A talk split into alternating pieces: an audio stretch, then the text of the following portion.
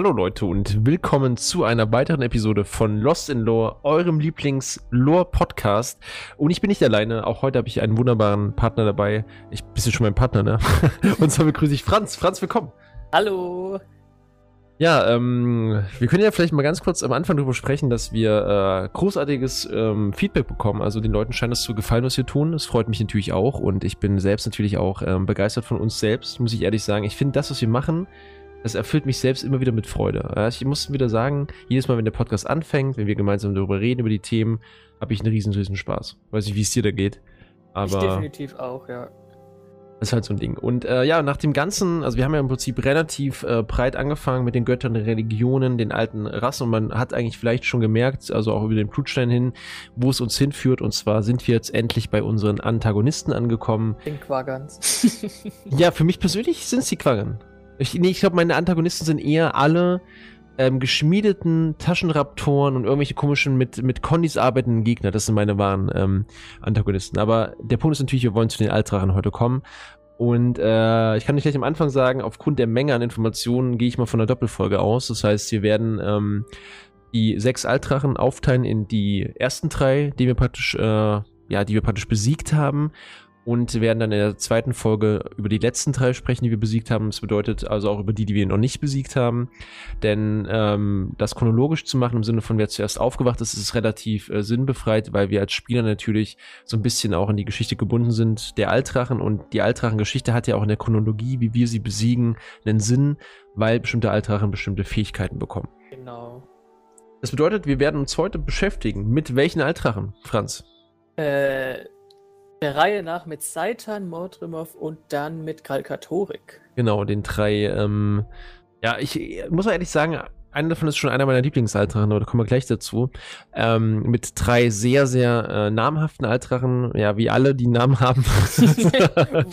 wow. wow. Und bevor wir das allerdings machen, möchte ich ganz kurz nochmal darauf zurückkommen. Ihr merkt vielleicht, dass sich da auch so ein bisschen der ähm, Faden durchzieht. Und zwar zu der Bedeutung der Altrachen allgemein, bevor wir zu den individuellen Altrachen was sagen. Also erstmal ganz kurz, ihr wisst ja, wir haben letzte Woche schon drüber gesprochen bei den alten Rassen. Die Altrachen sind im Prinzip bei Guild Wars 2 oder der Welt von Guild Wars, wir sagen vielleicht einfach beim Franchise. Franchise Guild Wars ja, äh, sieht so aus, dass die Altanen im Prinzip auch schon im ersten Teil eigentlich existieren. Wir besiegen sie aber noch nicht, wir kämpfen noch nicht gegen sie, weil sie einfach nicht aufgewacht sind.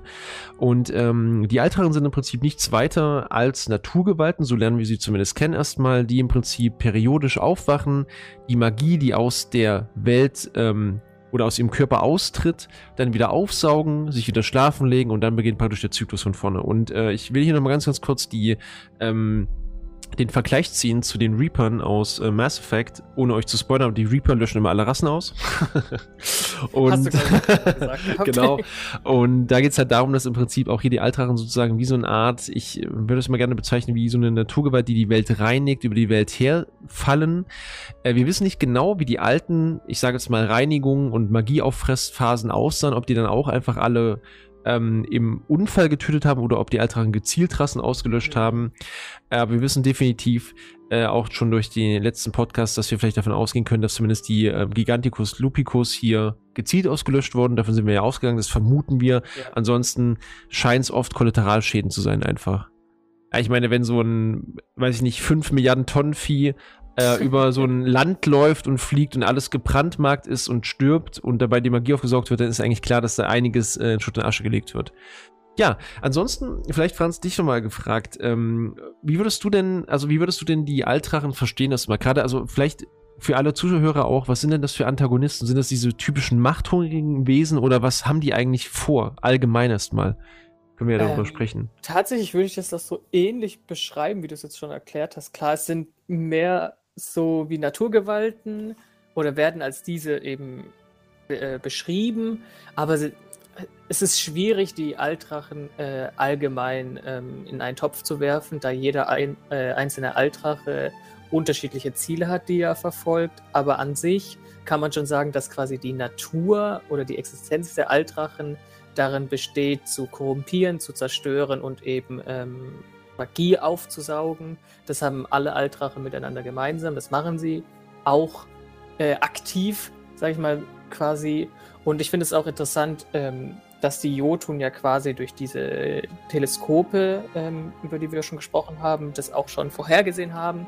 Und jeder Aufstieg dieser Altdrachen ähm, ist quasi eine, ein Beginn einer neuen, neuen Ära, in der die Altdrachen dann die komplette Magie aufsaugen und dann, wenn sie vollgesaugt sind mit Magie, gehen sie wieder schlafen, dann sickert die Magie wieder in den, in das, äh, in den Boden um sie herum, ähm, wodurch ähm, die Altdrachen dann irgendwann wieder aufwachen, weil zu viel Magie um sie herum sind. Also dieser Zyklus, der dabei herrscht und dann immer wieder eine neue Ära einleitet, des Aufstiegs der Drachen, ähm, das finde ich interessant und ähm, ja, ansonsten sind sie eigentlich nicht wie unsere standardmäßigen Drachengegner. Also es gibt auch normale Drachen in Anführungszeichen in GW2, ähm, aber die sind halt nicht vergleichbar wie mit den Altdrachen. Also die Altdrachen sind so, schon äh, stärker und auch intelligenter in ihrem Handeln, würde ich jetzt mal äh, behaupten.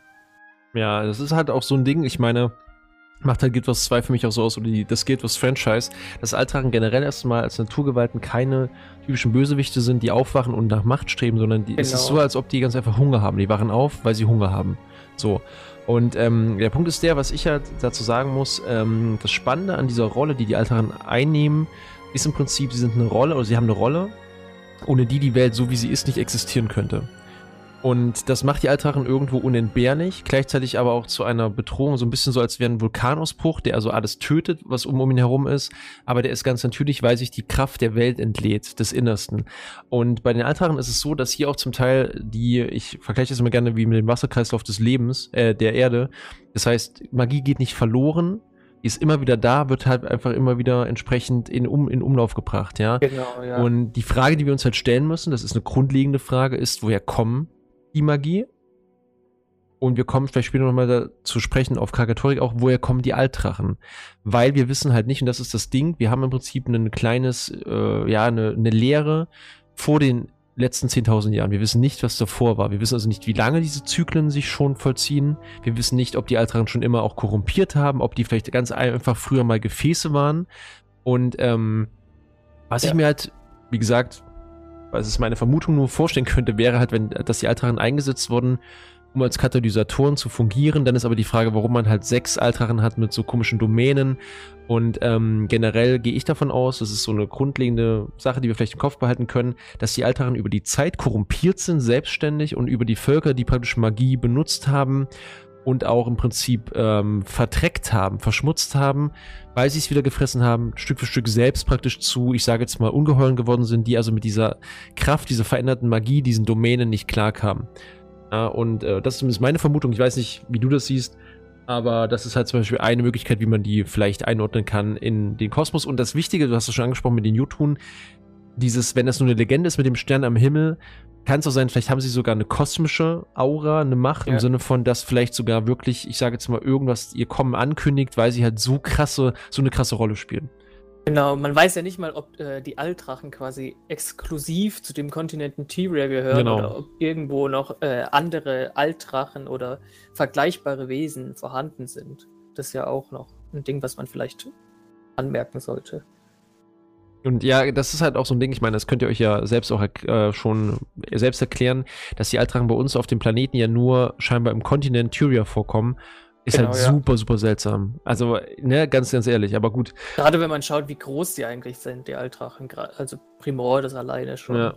Und das ist halt, also, ist halt die Frage, warum, aber es scheint natürlich dann, ich meine, klar wird es vermutlich sein, damit einfach die Spielwelt nicht ganz so groß wird äh, für die Mache, aber vielleicht hat es auch einfach einen äh, Lore-Grund. Und deshalb sind wir auch Lost in Lore, um das zu ergründen. Und ich würde sagen, weil wir so ein paar Sachen immer wieder einstreuen können, äh, fangen wir einfach an mit unserem ersten Altrachen und ähm, ich würde einfach erstmal das Zepter übernehmen.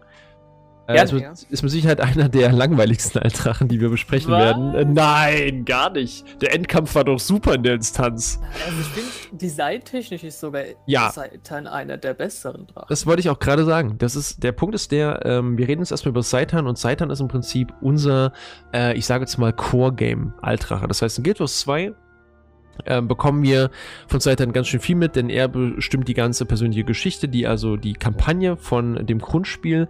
Ähm, und geschichtlich eingeordnet ist Seitan genauso, das können wir zu allen Altrachen sagen, also auch vermutlich im letzten Zyklus aufgewacht. Ja, so gar nicht nur vermutlich, sondern er hat nämlich auch damals gegen die Mossad und die Vergessenen gekämpft. Das haben wir schon erzählt vor zwei, ich glaube sogar vor muss ich kurz überlegen, nee, vor einer Folge, Entschuldigung. Bei den ähm, genau. genau. Ähm, da ging es ja darum, dass also die Mossad und die ähm, Vergessenen gegen ihn gekämpft haben, haben also verloren, weil sie einfach nicht genügend Leute waren. Ja, das haben wir natürlich besser gemacht. Und Seitan scheint also auch schon damals äh, eine Macht gewesen zu sein.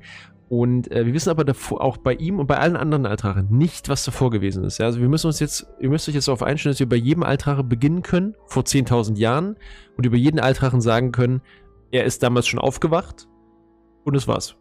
Ja, genau. Erstmal. Also vor 10.000 Jahren war ja quasi der vorherige Aufstieg der Drachen mit den alten Rassen und dann gibt es ja jetzt momentan noch einen aktuelleren, den wir dann quasi als Spielercharakter kennengelernt haben, durch GW1 zum Beispiel oder äh, GW2 dann auch später. Genau das. Ja, fangen wir erstmal an. Also der Altrache äh, Seitan ist übrigens äh, die Vermutung, dass der Zeitan auch von Seitan, also von dem äh, Namen, ich weiß nicht, ob es arabischer Name war. Äh, Arabisch müsste gewesen genau, für Satan. Oder? Für Satan, genau. Wir ja. hatten das ja beim letzten Mal schon mit Satan, Mursat, ja, aus, ähm, ich muss ganz kurz überlegen, was war bei Mursat. Es war Satan und Murderer, also Murderer. Murderer ja, genau. Ja, also ich weiß nicht, ob René da einfach so ein Fable dafür hat. Auf jeden Fall, ja. Ähm, der Seitan ist uns also schon länger bekannt, ganz einfach, weil er natürlich auch ähm, immer auch schon in Zwergenlegenden genannt wurde, in Verbindung mit Ohr. Und es ist so, dass jeder Seite, also jeder Seitan, jeder Altrache, genauso wie die Götter, auch eine Domäne hat oder sogar zwei Domänen. Ja, bei Seitan ist es, ähm, weil es der untote Drache ist, die Domäne der Schatten und des Todes. Und äh, es ist auch wirklich so ein typisches, also es ist auch so ein Aufhänger natürlich für so ein Fantasy-MMORPG, dass der erste Altrache ein untoten Drache ist, ist natürlich so ein bisschen typisch, aber auch sehr cool. Zombies und geht halt immer. Genau. Und Seitan, ja, schlief im Prinzip ähm, irgendwann ein und schlief also unter Ohr. Das heißt, in dem Gebiet um Ohr, was ihr heute auch kennt, ähm, war praktisch Saitans Ruhestätte nach dem letzten Zyklus und im aktuellen Zyklus wacht er also an dieser Stelle auf. Das heißt, dort, wo auch die Götter ankommen, wo die artesischen Gewässer sind, ihr erinnert euch an die erste Folge, wo wir drüber gesprochen haben, bei Lost in Lore Folge 1. Und ähm, ja, jetzt ist es so natürlich, dass die Altrachen über die Zeit aufwachen und Seitan ist nicht der Erste, muss man dazu sagen. Aber Seitan ist der, der also so ungefähr 1219 nach dem Exodus, also 1219 Jahre nachdem die Götter verschwunden sind, aufwacht und eins einfach macht, er hebt erstmal Ohr an. So, ja. Ohr ist natürlich, Ohr ist äh, gesunken. Warum? Erklären wir euch in einer anderen Folge nochmal. Ohr war also auf Meeresgrund. Haben wir sogar schon mal erwähnt. Gehabt. Ja, genau, haben wir so ein bisschen am Rande erwähnt. Und er hebt einfach Ohr aus dem Meer hervor. Und ich als Geografielehrer kann euch gleich erklären, wenn man eine große Landmasse einfach abrupt aus dem Meer hebt, muss das Wasser, was an der Stelle war, wo das Land jetzt ist, irgendwo hin. Und deshalb schafft er eins, er erzeugt einen riesigen Tsunami. Ja, man nennt den auch den großen Tsunami, also gerade die Tengu in der Geschichte, die reden davon, dass also dieser große Tsunami sozusagen so eine, so eine, ja, so eine Zeit einläutet, wo sie im Prinzip nach Norden streben müssen. Und ähm, der große Tsunami ist aber auch der Grund dafür, dass im Prinzip äh, Löwenstein vernichtet wird. Ja, die Küstenstreifen werden überschwemmt, das heißt, die gesamte Küstenlinie von Tyra, die wir kennen, wird also von diesem großen Tsunami erstmal niedergerungen und wird natürlich dadurch auch äh, stark zerstört. Da sieht man schon mal gerade an dieser einen Aktion, dass eben die, ähm, die Altrachen so ein bisschen auch wie so Naturereignisse sind, Naturphänomene, die zur Katastrophe werden, weil andere Rassen unter ihren Aktionen leiden. Also der Altrache hebt einfach das Ding hervor und der macht sich halt keinen Kopf, was mit den anderen passiert. ist dem scheißegal. Ja, das ist halt so typisch für ähm, Altrachen und ihr Wirken. Ja, ansonsten ähm, ist es so, dass im Prinzip der gute Seitan 1 macht, ja, er belebt also die Toten wieder, hat also diese Macht über Tod und Schatten, er belebt also die Toten, die Leichen wieder, gerade Seefahrer, die alten Ohrbewohner, äh, was ihr mit Sicherheit mitbekommen habt, wenn ihr das Spiel kennt, sind auch alte, ähm, sind auch alte äh, Bewohner von Ara, also auch Avatare, Priester etc., die also mal gelebt haben und äh, er hat offensichtlich also die Eigenschaft, weil ich denke mal, die Leichen werden jetzt nicht gut erhalten gewesen sein, auch aus dem Nichts Körper zu beleben. Naja, also ja. es gibt ja eine Konservierungsmethode von ähm, organischem Material, was in Wasser eingeschlossen ist. die Leichen okay, okay. Ja, sind ja versunken, deswegen glaube ich schon, dass die Körper relativ gut erhalten. Hier noch ein bisschen. Ja, gut, okay. Einfließen zu lassen. Wir gehen mal, wir gehen davon aus, dass also die Biologie auf Tyria genauso wirkt wie im echten Leben. Er hat also, und wir glauben ja sowieso, dass die eigentlich organisches Material brauchen Wiederbeleben. Ja, genau. Äh, teilweise. Aber es gibt halt auch, genau, Fall. es gibt aber auf jeden Fall, ja, in der Unterwelt gibt es auch Skelette. So, das heißt, ne, wir müssen mal gucken, ich weiß nicht, also gerade bei, bei Seitan habe ich das Gefühl, aber er braucht irgendwas, also es muss schon irgendwie noch ein bisschen Fleisch da sein. Ne? Wir haben ja drüber gesprochen bei, bei Giganticus Lupicus, warum er nur einen wiederbelebt hat. Offensichtlich, weil der Rest einfach nur zu Skeletten verbrannt wurde oder kaputt gemacht wurde. Ja, ich gehe mal davon aus, dass sie wirklich also entsprechend Fleisch brauchen, ja.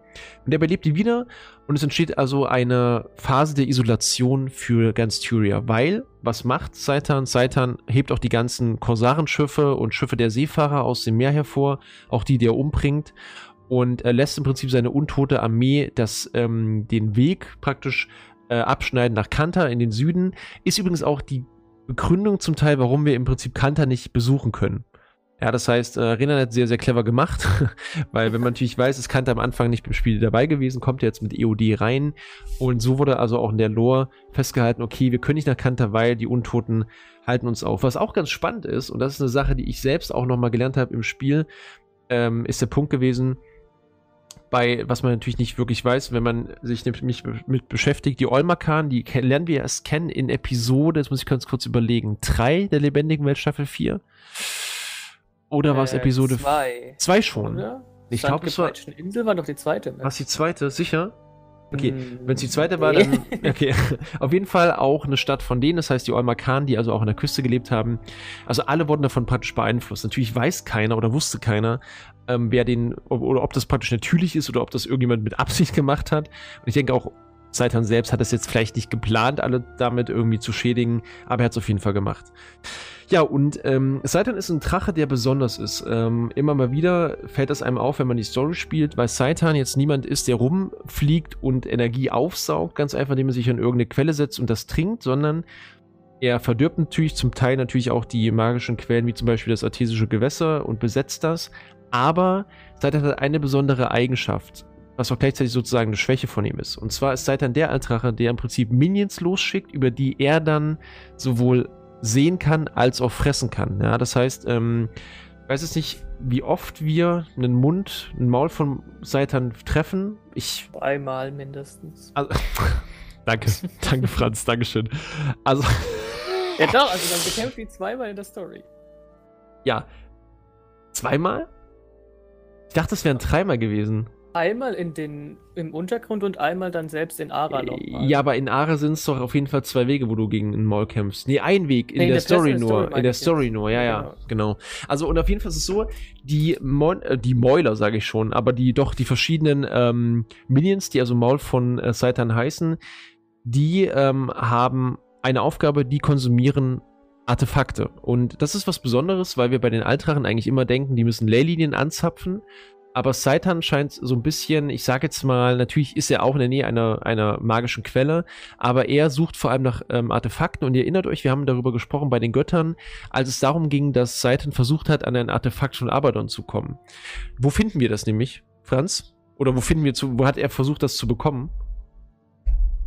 Erinnerst du dich vielleicht noch? Äh, in dem Abaddon-Tempel, wo wir. Und das war eine Unterwasser-Story, wo wir zum ersten Mal mit dem mit der Lagos-Dame, ähm, ich glaube Saida oder sowas hieß sie, Mhm, Saida genau. al-Rashid, ähm, aufgebrochen sind und Seitan quasi daran zu hindern, dieses Artefakt von Abaddon zu bekommen. Der Tempel ist danach auch eingestürzt und dadurch haben wir erfolgreich verhindert, dass Seitan dieses Artefakt stehlen konnte. Genau, und äh, Seitan steht die nicht um, um die zu sammeln, damit irgendwas Cooles zu machen, er will die ganz einfach konsumieren. Das heißt, alles, was mit Magie gefüllt ist, aber ein Artefakt ist, das fressen praktisch diese ähm, Mäuler von Seitan, darüber bekommt er diese Energie und wir als Spieler können ihn praktisch damit schwächen, indem wir seine Augen zerstören. Das sind praktisch seine, seine, seine Augen, die auch wirklich sehen, was in der Welt losgeht. Und ähm, ja, seine Mäuler. Denn wenn wir natürlich einen Altrachen von seiner Energiequelle abtrennen, trennen wir ihn damit auch sozusagen von seinem Lebensfaden. Und ähm, bei ja, Seitan ist es dann so, dass wir im Prinzip eins haben. Wir haben also ähm, einen Endfight. Wir reden nicht darüber, der eine Katastrophe ist, aber hier wird eine besondere Sache gemacht. Und zwar ist es so, äh, müssen wir vielleicht mal ein bisschen zurückgehen. Ähm, wenn man die Dungeons spielt, kommt man ja irgendwann mal auch in den Schmelztiegel der Ewigkeit. Ja. Ähm, kennt man vielleicht oder auch nicht. Das ist also entsprechend eine 80er Dungeon-Instanz und äh, ist übrigens mein Lieblingsdungeon. Nur mal so am Rande. Dann auch, Franz? Nee, meiner Was? ist natürlich der Zwielichtgarten. Alles klar, gut, wir reden da nicht drüber. Und äh, auf dem Marschumgipfel kommen wir da auf jeden Fall rein. Und es gibt eine Inquestur-Forschungsstation da drin. Und hier ist der gute Kudu aktiv. Kudu kennt man vielleicht, ist also ein ähm, Typ, der früher mit Snuff zu tun hatte, der also sehr gut ist in dem, was er tut. Und der experimentiert mit Drachenenergie. Und ähm, durch den ist es im Prinzip so, dass wir die, also wir nutzen die Ergebnisse von dem Dude, um im Endfight gegen Saitan entsprechenden Laserkanonen zu bauen, mit denen wir dann Saitan im Prinzip angreifen können. Das Problem ist für mich persönlich, das habe ich auch nochmal beim Durchspielen der Story gemerkt, es wird nie erklärt. Das Problem ist also, Saitan beschießen wir mit so einer, ich sage jetzt mal, grün-gelben Substanz. Ja, das ist wie so eine Art, weiß ich nicht, so, so, eine, so, eine, so eine komische sind, Suppe. Ich glaube, Anti-Drachengeschosse werden. Genau, ja, genau. Und äh, die Anti-Drachengeschosse, die wurden also praktisch gefüllt mit den Forschungsergebnissen von Kudo und man geht davon aus, dass es im Prinzip eins ist, und zwar, dass es also einfach im Prinzip die Energie von ihm selbst ist, mit denen er dann beschossen wird, weil auch er so ein bisschen dieses Farbthema so ein bisschen zumindest hat. Bei ihm ist eher so ein Grün. Ähm, und äh, entsprechend, ja, beschießen wir ihn dann damit und können ihn damit auch wirklich ganz einfach physisch zerstören. Ja, das ist bei dem ganz spannend. Ähm, Saitan ist im Prinzip durch diese Schwächung auch ähm, bezüglich dieses Abschneidens von seiner Magiequelle der einzige Altar, den wir richtig physisch also wir persönlich auch kaputt machen. Indem ja, wir ganz einfach seine Hülle zerstören. Grund, warum Saitan als Altrache eigentlich so klein war, tatsächlich. Weil es wurde ja auch gezeigt, dass frühere Modelle von äh, Saitan viel, viel größer sein sollten. Ähm, aber vielleicht gerade als Auswirkung ähm, von dem Abschneiden durch Mund und Auge ist Seitan vielleicht tatsächlich auch einfach klein geworden. Genau, das ist nämlich ein ganz wichtiger Punkt, was Franz auch sagt. Ähm, ich, äh, wir müssen ein bisschen persönlicher reden, glaube ich. Ich sage, ich, ich rede mal so mit Leuten, als wärst du so ein Beisitzer. was du gesagt Ey, Franz, pass auf, was du gesagt hast, super clever, weil äh, wir haben ja gemerkt, dass Magiezufuhr die Altragen verändert, aber genauso auch natürlich das Abschneiden von Magie die Altragen verändern kann.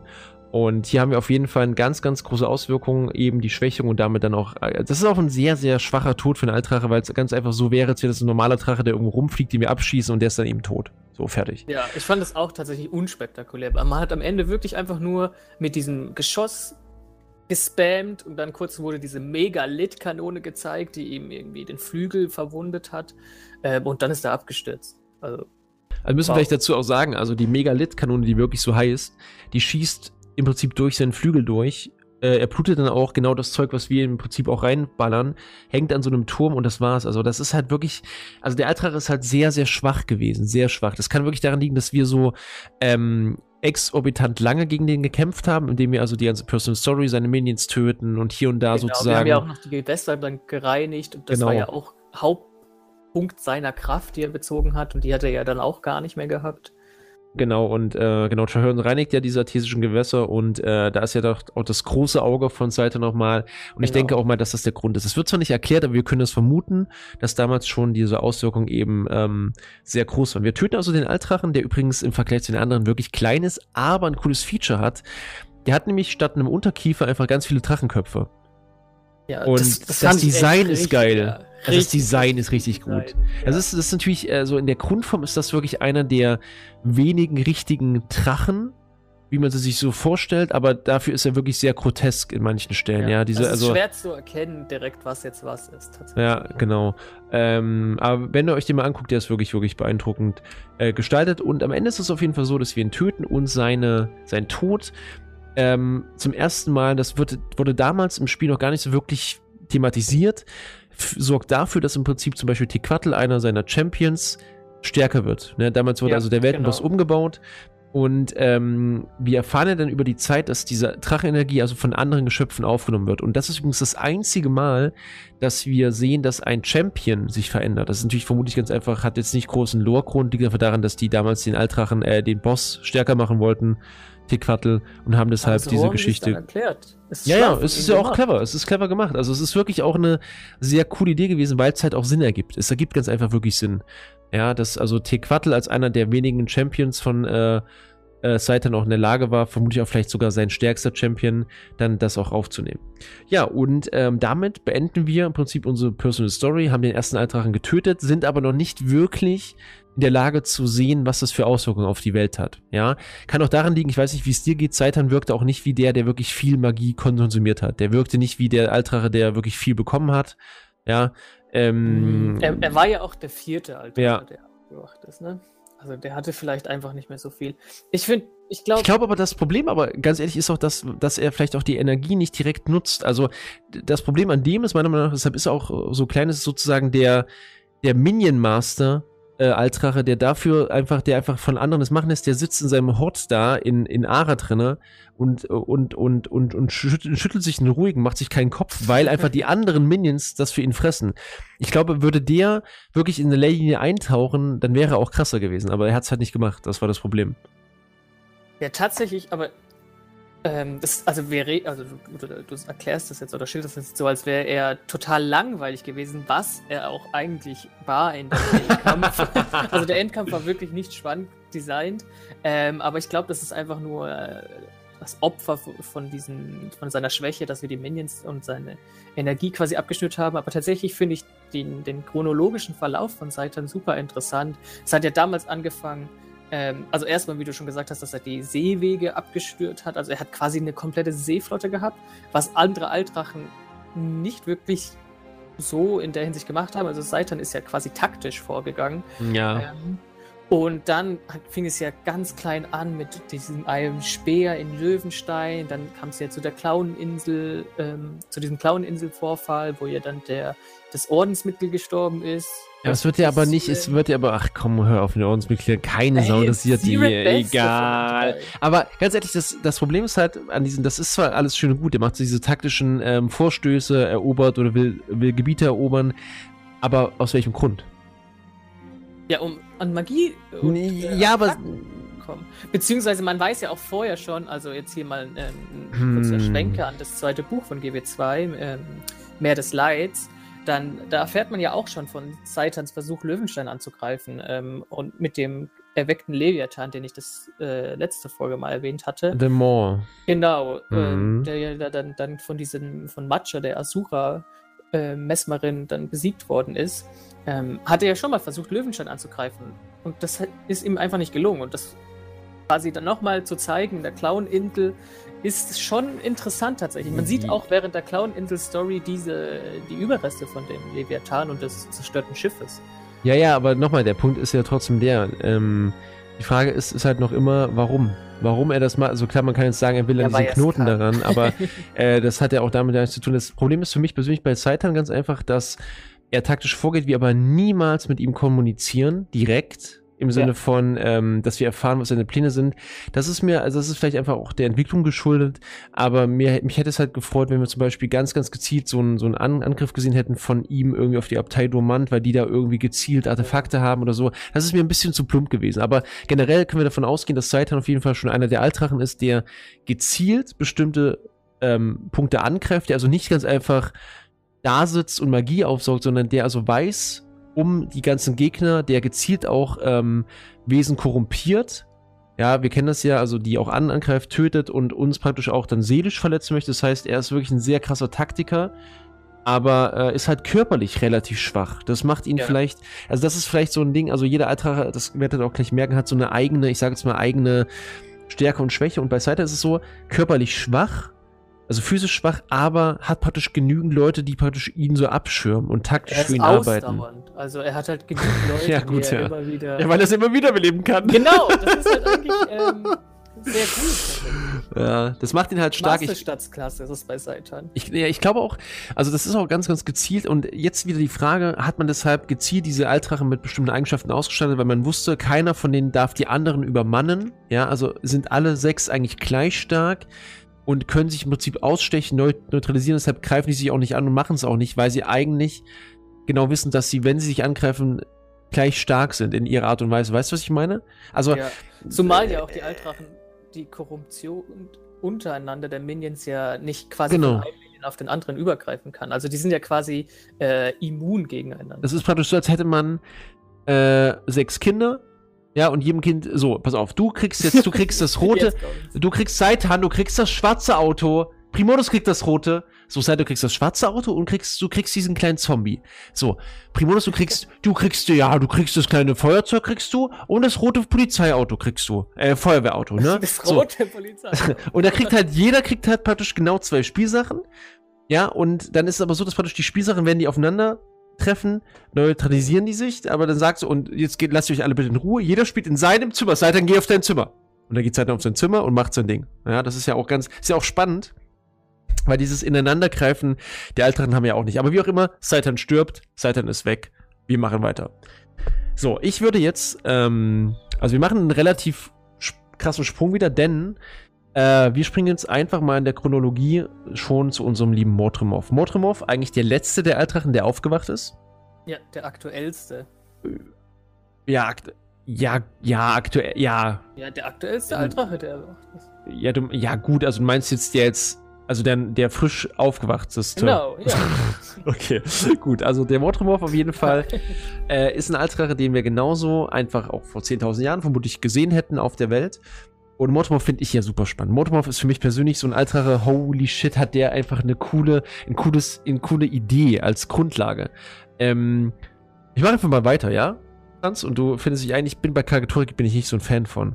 Ja, muss ich ehrlich sagen. Okay. Ähm, du kannst dich gerne, gerne einfach einbinden. Ich, ich gebe einfach ganz kurz vor, ich leg vor, du schießt das Tor. Ich will nur ganz kurz sagen, bei Mortremorph ist das Spannende, dass wir beim Mortremorph im Prinzip ähm, nie wirklich viel erfahren. Am Anfang, ja, also während wir die normale Personal Story spielen, keine Ahnung. Und auch niemand sonst kennt den Namen eigentlich.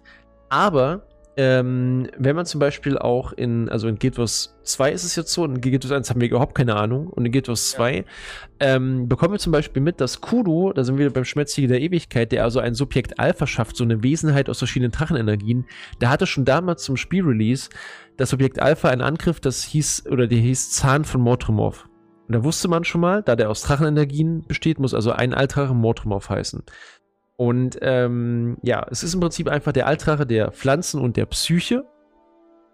Ja, also Pflanzen praktisch die ganze Vegetation. Ja, oder des äh, Geistes, genau. Ja, oder Psyche oder Geist, ja genau. Mind, Mind ist vielleicht besser zu übersetzen mit Geist, du hast recht. Also vielleicht äh, Pflanzen und Geist. Und jetzt ist es so, dass im Prinzip Mortremorph ähm, die ähm, Rolle übernimmt des Altrachen, der aufgeweckt wird, aktiv, während wir schon auf der Welt wandeln. Das bedeutet, ähm, Scarlet, ganz kurz zusammengefasst, Scarlet Living Story 1 wird also als Silvari, Silvari sind eigentlich die ursprünglichen Minions, da kannst du gerne mehr dazu erzählen gleich. Von Mortremorph wird im Prinzip äh, aus dem Traum gerissen, wird also, fällt praktisch diesen Flüsterangriffen, diesen Geistangriffen von Mortremorph anheim und sorgt dafür, dass im Prinzip eine Leylinie sozusagen umgeleitet aktiviert wird und ähm, diese Energie sorgt dafür, dass Mortremorph dann im Dschungel, im Agumel-Dschungel aufwacht und auf die Welt losgeht. Und jetzt passiert folgendes. Bitte, Franz. Genau, also so gut, wie du es gerade vorgeleitet hast. Also es ist quasi alles bis zu dem Moment, an dem Mordremov ähm, erwacht. Und das beschreibt dann quasi einfach schon die komplette Handlung, die dann bei uns äh, in dem Add-on Half Once dann in GB2 ähm, abgehandelt wird. Und zwar, also wie du schon erwähnt hast, also um das mal vorweg für zum Verständnis ähm, zu greifen, die Silvari, also die sind in GW1 noch nicht bekannt gewesen, die sind in GW2 komplett neu entstanden. Ich glaube, vor 25 Jahren, wenn man mit GW2 einen neuen Charakter erstellt, sind die Silvari alt und sind tatsächlich in, in Wirklichkeit, ähm, ja, wie soll man sagen, Drachenminions, also so Vasallen von Mordremor. Und das liegt daran, dass ähm, der blasse Baum, also die Mutter aller Silvari, eine ähm, gereinigte Version des ursprünglichen Baumes ist, mit dem Mordrum auf seine Minions äh, pflanzt oder herstellt. Ähm, das ist in der Hinsicht interessant, weil es dann äh, eben in einem Spiel, wenn man selbst einen Silvari hat, dann auch äh, Konsequenzen hat, wenn man dann gegen Mordrum kämpft, äh, kämpft. Und so kam es halt dazu, wie du schon gesagt hast, dass Scarlet äh, Delay-Linie angebohrt hat und äh, Mordromorph ist erwacht.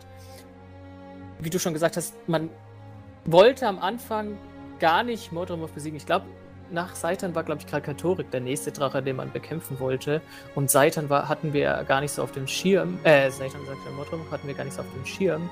Ähm, aber der hat sich natürlich beliebt gemacht, beziehungsweise unbeliebt gemacht mit seinen ganzen ähm, Leylinien Gedöns und alles Mögliche. Der hat ja auch dann aktiv direkt angefangen, ähm, uns als Spielercharakter äh, zu nerven. Also er hat äh, Fort Salma und Concordia mit seinen Ranken angegriffen, wo dann Belinda zum Beispiel gestorben ist, also die Schwester von Marjorie. Äh, rest in Peace hier.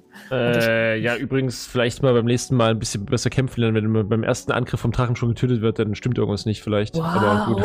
wieder radikal. Entschuldigung, wie schlecht sie einfach ist. Ja, Mann, ein Angriff. Ein, An die hat gar nichts gemacht. Du kannst sie ja, gar nicht mögen. Ich mag einfach die Charaktere. Ich mochte Steven auch. Äh, ja, egal. Ähm, ja, auf jeden Fall hat dann äh, mit seinen Ranken überall genervt, auch unglaublich eklige Gegner in dem Spiel. Motormafts Ranken ähm, kann ich gar nicht empfehlen. Ähm, hat und hat Spaß. Äh, dann auch aktiv mit dem, das ist auch interessant, ähm, wenn man mit einem Silvari anfängt, dann beginnt man ja seine Reise in dem Traum. Ähm, wie jeder Silvari ähm, wir haben dieses Konstrukt von dem Traum und dem Traum der Träume und Traum und Albtraum, alles Mögliche. Ähm, und dort äh, beginnt man eben wieder auch als neuer Silvari und trifft auf einen Drachen-Champion, der quasi eine Unstimmigkeit in dem Traum darstellt. Das ist damals schon quasi ein Teaser gewesen zu Mordrumov, weil dieser Drachen-Champion dann äh, einer der Champions von Mordrumov ist, der dann den blassen Baum in, während diesem Gipfelkongress war das ja, also keine Ahnung, G7-Gipfel wie bei uns wahrscheinlich, äh, äh, von den verschiedenen Rassen äh, und Völkern war. Und da hat er ja aktiv ähm, den blassen Baum attackiert mit dem gleichen Drachen, den wir als Silvari-Charakter im Tutorial quasi kennengelernt haben.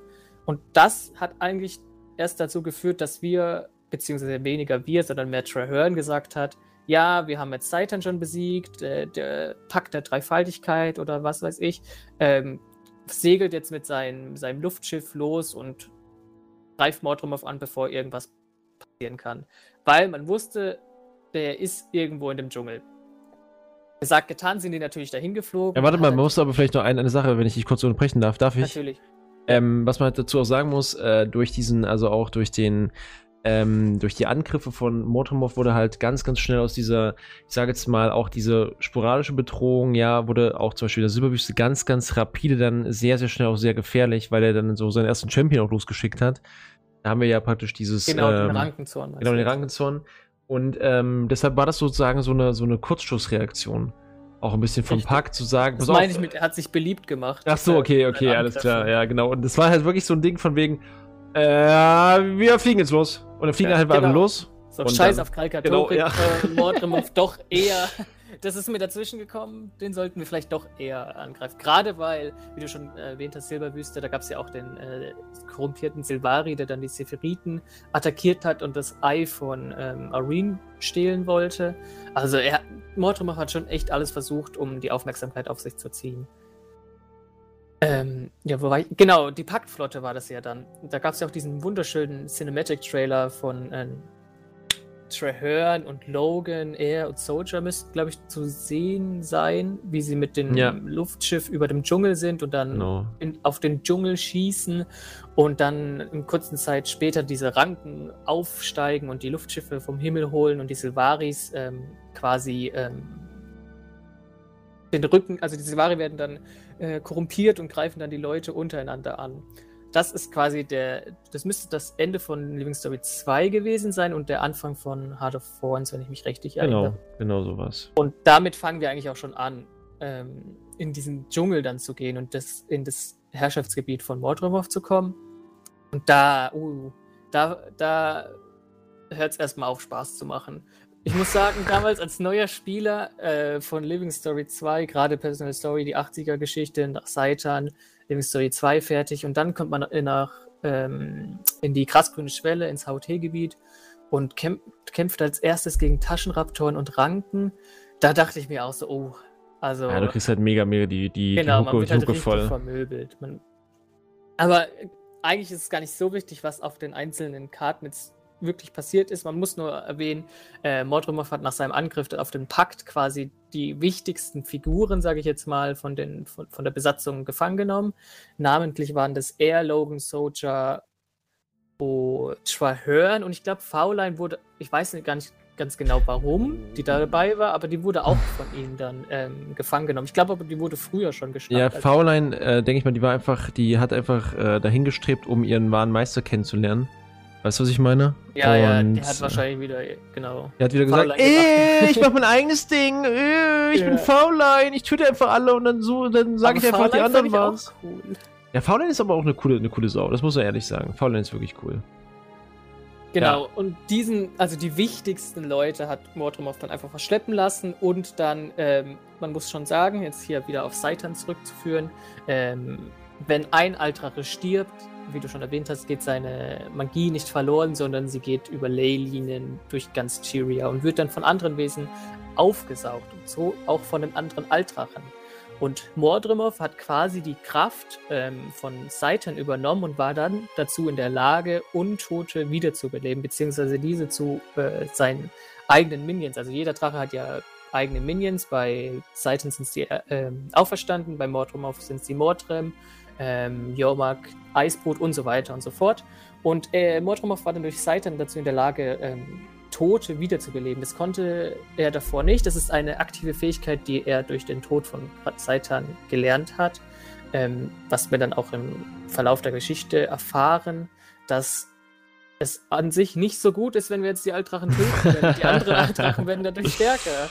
Ähm, und deswegen wollte Mordrimov quasi die ähm, Leute, also ich glaube, er wurde, wollte am Anfang die nur als Energiequelle benutzen und dann immer weiter äh, zu Mordrem-Minions machen. Naja, also der Punkt ist, ist ja der, wir müssen erstmal darüber sprechen, auf jeden Fall. Ähm, dass ja Silvari, also sind ja zum Beispiel auch als Minions, sind ja die einzigen Minions, die im Prinzip wachsen. Ja, also das ist ja super, super spannend. Ich meine, gut, das passt so zum Pflanzenthema. Wie, wie meinst du jetzt mit Wachsen? Naja, ich meine damit, dass diese Varia im Prinzip, also die Bäume, das heißt die Plassenbäume, die ja eigentlich praktisch der Champion von Motomorph wäre, die Plassenbaum ist im ah, Prinzip. Ah, okay, genau, heranwachsen. Genau, ich meine damit, ja, ja, dass genau. also die Minions, also äh, zum Beispiel alle anderen Altrachen lassen ihre Minions nicht heranwachsen, sondern sie benutzen bereits vorhandene Rassen und brandmarken die oder, oder, oder verderben die. Und bei Mortomorph ist es in, im Grunde erstmal so, dass eigentlich die Minions an Bäumen wachsen, wie so Äpfel. so, ganz, ganz übertrieben.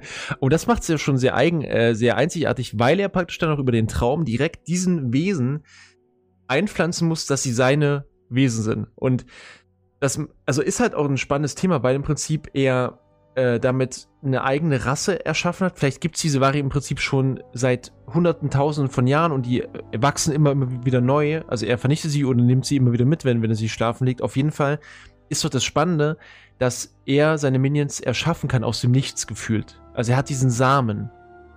Ja. Äh, äh. okay, Leute, der Podcast ist auch ab 18. Auf jeden Fall, er hat, er hat diesen Samen. Und hast du mir überlegt, dass er diesen Samen ja auch irgendwie erschaffen muss? Wo kommt der denn her? Also, ja, weißt du, was ich meine? Also, man weiß ja sogar schon in GW1 davon. Ja, ja, ja, dass es den gibt, aber er dass muss es den gibt und äh, dass es auch Mordrem-like Champion gibt. Also da, da, äh, Rurik äh, und Ventari bekämpfen ja auch diese Pflanzen. Seltsamen Pflanzenwesen. Genau, und klauen ja dann diesen einen Samen, der dann durch die, die, die, äh, ja, Samenraub von Mordremov. Ich komme ja, ich, ich wollte es gerade sagen, ey. Durch die, ähm, Pflege von Ventari wurde ja dann der Samen dann irgendwie gereinigt und dadurch ist ja dann der heutige blasse Baum. Also können wir vielleicht mal ganz kurz sagen, dass Ventari im Prinzip den Samen von Motromov nimmt und reinigt und für sich benutzt. Ich wollte es nur ganz kurz sagen, aber gut. Äh, ja, und auf jeden Fall dieser Samen, nochmal, der Samen von diesen Bäumen, der liegt ja im Prinzip schon rum. Das ist ja super seltsam. Weißt du, was ich meine? Also sozusagen als ob er im Prinzip seine, seine Plassenbäume zurücklässt, weil er, wenn er aufwacht, will, dass sie schon gewachsen sind und sich dann seine ganzen Minions holt. Genau, die brauchen ja eh eine Zeit, bis sie wachsen. Ja, das, das heißt also, bei ihm ist das halt sehr, sehr, ist halt bei ihm sehr, sehr komisch mit dem Samen. Ähm, also, weil er, also erst, das finde ich halt so spannend an dem, weil das so eigen ist. Weißt du, was ich meine? Ja, ich, also ich finde ganze, den ganzen Zusammenhang mit Silvari und Mordrumov und dass die sich eigentlich davon abgespalten haben und eine, also wie quasi aus dem gleichen Samen zwei unterschiedliche Sachen heranwachsen können, je nachdem in, in welchem Gefilde sie jetzt äh, gepflanzt worden sind. Also ähm, sage ich gleich nochmal mehr dazu, aber es gibt ja auch den, den, den Counterpart äh, von dem Blassenbaum, ähm, der Baum in den grasgrünen Schwellen bei den vermoderten Tiefen, äh, wo Mordrem aktiv seine Mordrem pflanzt oder züchtet, wie auch immer. Ähm, und die sind halt unter dem Herrschaftsgebiet von Mordremov eingepflanzt worden, dementsprechend böse. Der blasse Baum und die Silvari, beziehungsweise wir als Silvari-Spieler sind ja dann ähm, abseits von Mordremovs ähm, Geist aufgewachsen und deswegen sind wir zu was Gutem herangewachsen. Das ist halt auch äh, interessant, wie es dann diesen Zwiespalt als Silvari selbst gibt, wenn man mit seinem ja, Schöpfer, Vater, mit seiner Familie konfrontiert wird oder äh, mit seinem eigenen Wesen und sich selbst fragt, okay, bin ich das wirklich? Was bin dann ich? Ähm, was war meine Aufgabe, wenn ich eigentlich nur dafür ähm, existiere, um Mordrum aufzudienen? Das mhm. fand ich super interessant, ja. Ähm, Jetzt muss ich kurz überlegen, wo ich war. Nee, ich äh, ganz kurz, dann werde ich mal ganz kurz einhaken nochmal. Und das ja, Spannende natürlich. war jetzt bei den, äh, bei den ganzen Figuren auch, die er dann nimmt. Er hat ja im Prinzip dann, also durch, das ist ja super spannend, das weiß man zum Teil schon, aber es ist äh, so spannend mit diesen Kapseln, die er macht. Das ist ein bisschen eklig, so ein bisschen ah, Alien-like. Äh, genau. Ähm, das heißt, Motromov äh, hat dann so Kapseln, in denen er im Prinzip ähm, die, ähm, ich sage jetzt mal, die Leute, die er gefangen nimmt, klont klonen kann und die erstmal sozusagen äh, ja wie so aussaugt. Man weiß genau, nicht er wirklich. Hat ja Energie abgesaugt. Genau, da waren ja genau. Soldier und äh, Logan drin gefangen. Genau. Und ich habe ja das immer, ich habe das so als als DNA-Sauger verstanden, der praktisch dann alle Informationen von denen raussaugt aus denen. Was ist mit Motomov Samen und Saugen? Ich weiß es nicht. Auf jeden Fall saugt er das raus und ähm, sein Plan ist im Prinzip eine Armee aus den Helden der Rassen zu schaffen. Ja, und es ist halt super, super gruselig. Ja, wenn man sich überlegt, du nimmst halt einfach einen sehr starken Kämpfer und duplizierst den immer und immer ja, und immer und immer wieder. Glück, äh, Glück, dass Motromov keinen sehr starken Kämpfer hatte, sondern nur Logan. nur Logan, ich wollte gerade sagen. traurig, sehr traurig. Ja, das, also deswegen, ähm, vielleicht hat er sich auch einfach zu lang Zeit dafür gelassen oder äh, Plot Armor, aber ähm, wir haben es ja auch am Anfang geschafft, er und Faulein zu befreien, noch bevor sie in diese Kapseln gekommen sind. Die waren ja nur in diesem Rankengefängnis, was wir dann abgeschnitten haben, was ja dann dazu führte, dass er, Spoiler, gestorben ist, weil Faulein gesnitcht hat. Ähm, und Ich habe mich ganz kurz gerade gefragt, wer ist denn er, also wer, welchen Typ meinst du, bis ich gemerkt habe, dass du er meinst. Ja, er ist die. Hier ist dann äh, die Luft ausgegangen. okay. ähm, Hör auf, ähm, bitte. Und dann wurde der V-Line auch abgeführt. Was ich interessant finde, dass ähm, die quasi so äh, eigentlich gleich wie jeder andere Gefangene auch behandelt worden ist, obwohl sie mhm. ja eigentlich ein Silvari ist und dazu auch noch ähm, die Herzogin des Albtraumhofes, also dass der Mordrimov jetzt nicht ähm, irgendwie mehr draus gemacht hat. Fand ich schon interessant. Aber dazu muss man ja sagen, man erfährt ja aktiv dieses Korrumpieren, wenn man jetzt ähm, Stichwort Diamit anschaut. Ähm, da erfährt man ja von einzelnen NPCs auf der Map, das Diamit, also das ist die Klingen, der Klingen-Champion ähm, von Mordrumov. Dazu muss man sagen, Mordrumov hat quasi bei Dragonstand, also der letzten Map, dem Widerstand des Drachen, in dem man dann äh, später gegen Mordrumovs Maul kämpft, drei höherrangige Champions an seiner Seite. Also mhm. das ist ein Axt-Champion, ein Stab-Champion und ein ähm, Klingen- oder Schwert-Champion. Und dieser Schwert-Champion ist eben ist eine Sie, also Diamit. Und da erfährt man, dass das früher ein, eine Silvari-Frau war, die quasi angefangen hat, sich immer weiter zu entwickeln und wahnsinniger wurde, bis sie dann später zu diesem komischen, entstellten Mordrem ist, den wir dann das ist ja kämpfen. wegen dieser wegen dieser Diamit auch äh, ganz typisch ist auch für die Mordrem. Sie haben ein bisschen den Silent Hill Style. Äh, die ganzen Gegner sehen so ein bisschen aus wie so verdrehte Varianten ihrer, ihrer natürlichen, ihres natürlichen Ichs und sind im Prinzip immer so ein bisschen ähm, ich sage jetzt mal, also typisch für Silent Hill zum Beispiel, dass bestimmte Eigenschaften, bestimmte körperliche Eigenschaften, physische oder auch Charaktereigenschaften der, dieser grotesken Kreaturen werden dann besonders herausgestellt, indem das, das Stück von diesem Körper besonders groß ist oder verdreht ist oder so. Ah, und, okay, ja. Und ja, und so ist es halt bei den ganzen ähm, Mordrim ist es so, dass die genauso sind. Das heißt, alle haben sozusagen sehr extreme Darstellungen von bestimmten Körperteilen zum Beispiel. Ja, und ähm, Du darfst weitermachen. gut.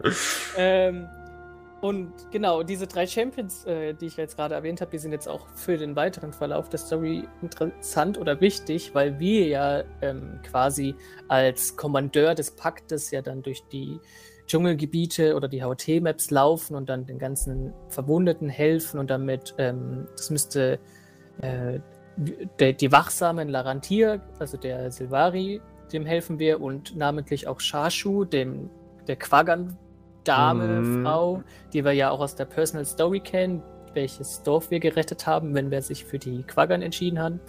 Ähm, die, Keiner entscheidet sich für Quaggern, aber gut. Ich entscheide mich immer für die Quaggern. Alles klar. ähm, die zwei ähm, sorgen halt dafür, zusammen mit uns, dass wir dann die einheimischen Itzel äh, auf unsere Seite bekommen, dann noch teilweise auch der Albtraumhof und aber auch die Oger und Skrit, also ganz viele verschiedene Rassen, ähm, kommen dann auf unsere Seite und wir führen dann so einen Riesentrupp gegen Mordrum auf und besiegen dann quasi in dem Widerstand des Drachen dieser drei ähm, höheren Champion ähm, und treffen dann dort auf das Maul von Mordremov. Und das Maul von Mordremov, muss ich sagen, finde ich designtechnisch super witzig. Also, das, also. Witzig? Okay. Ja, also ich finde es lächerlich. Also, es ist halt einfach so ein langer Wurm.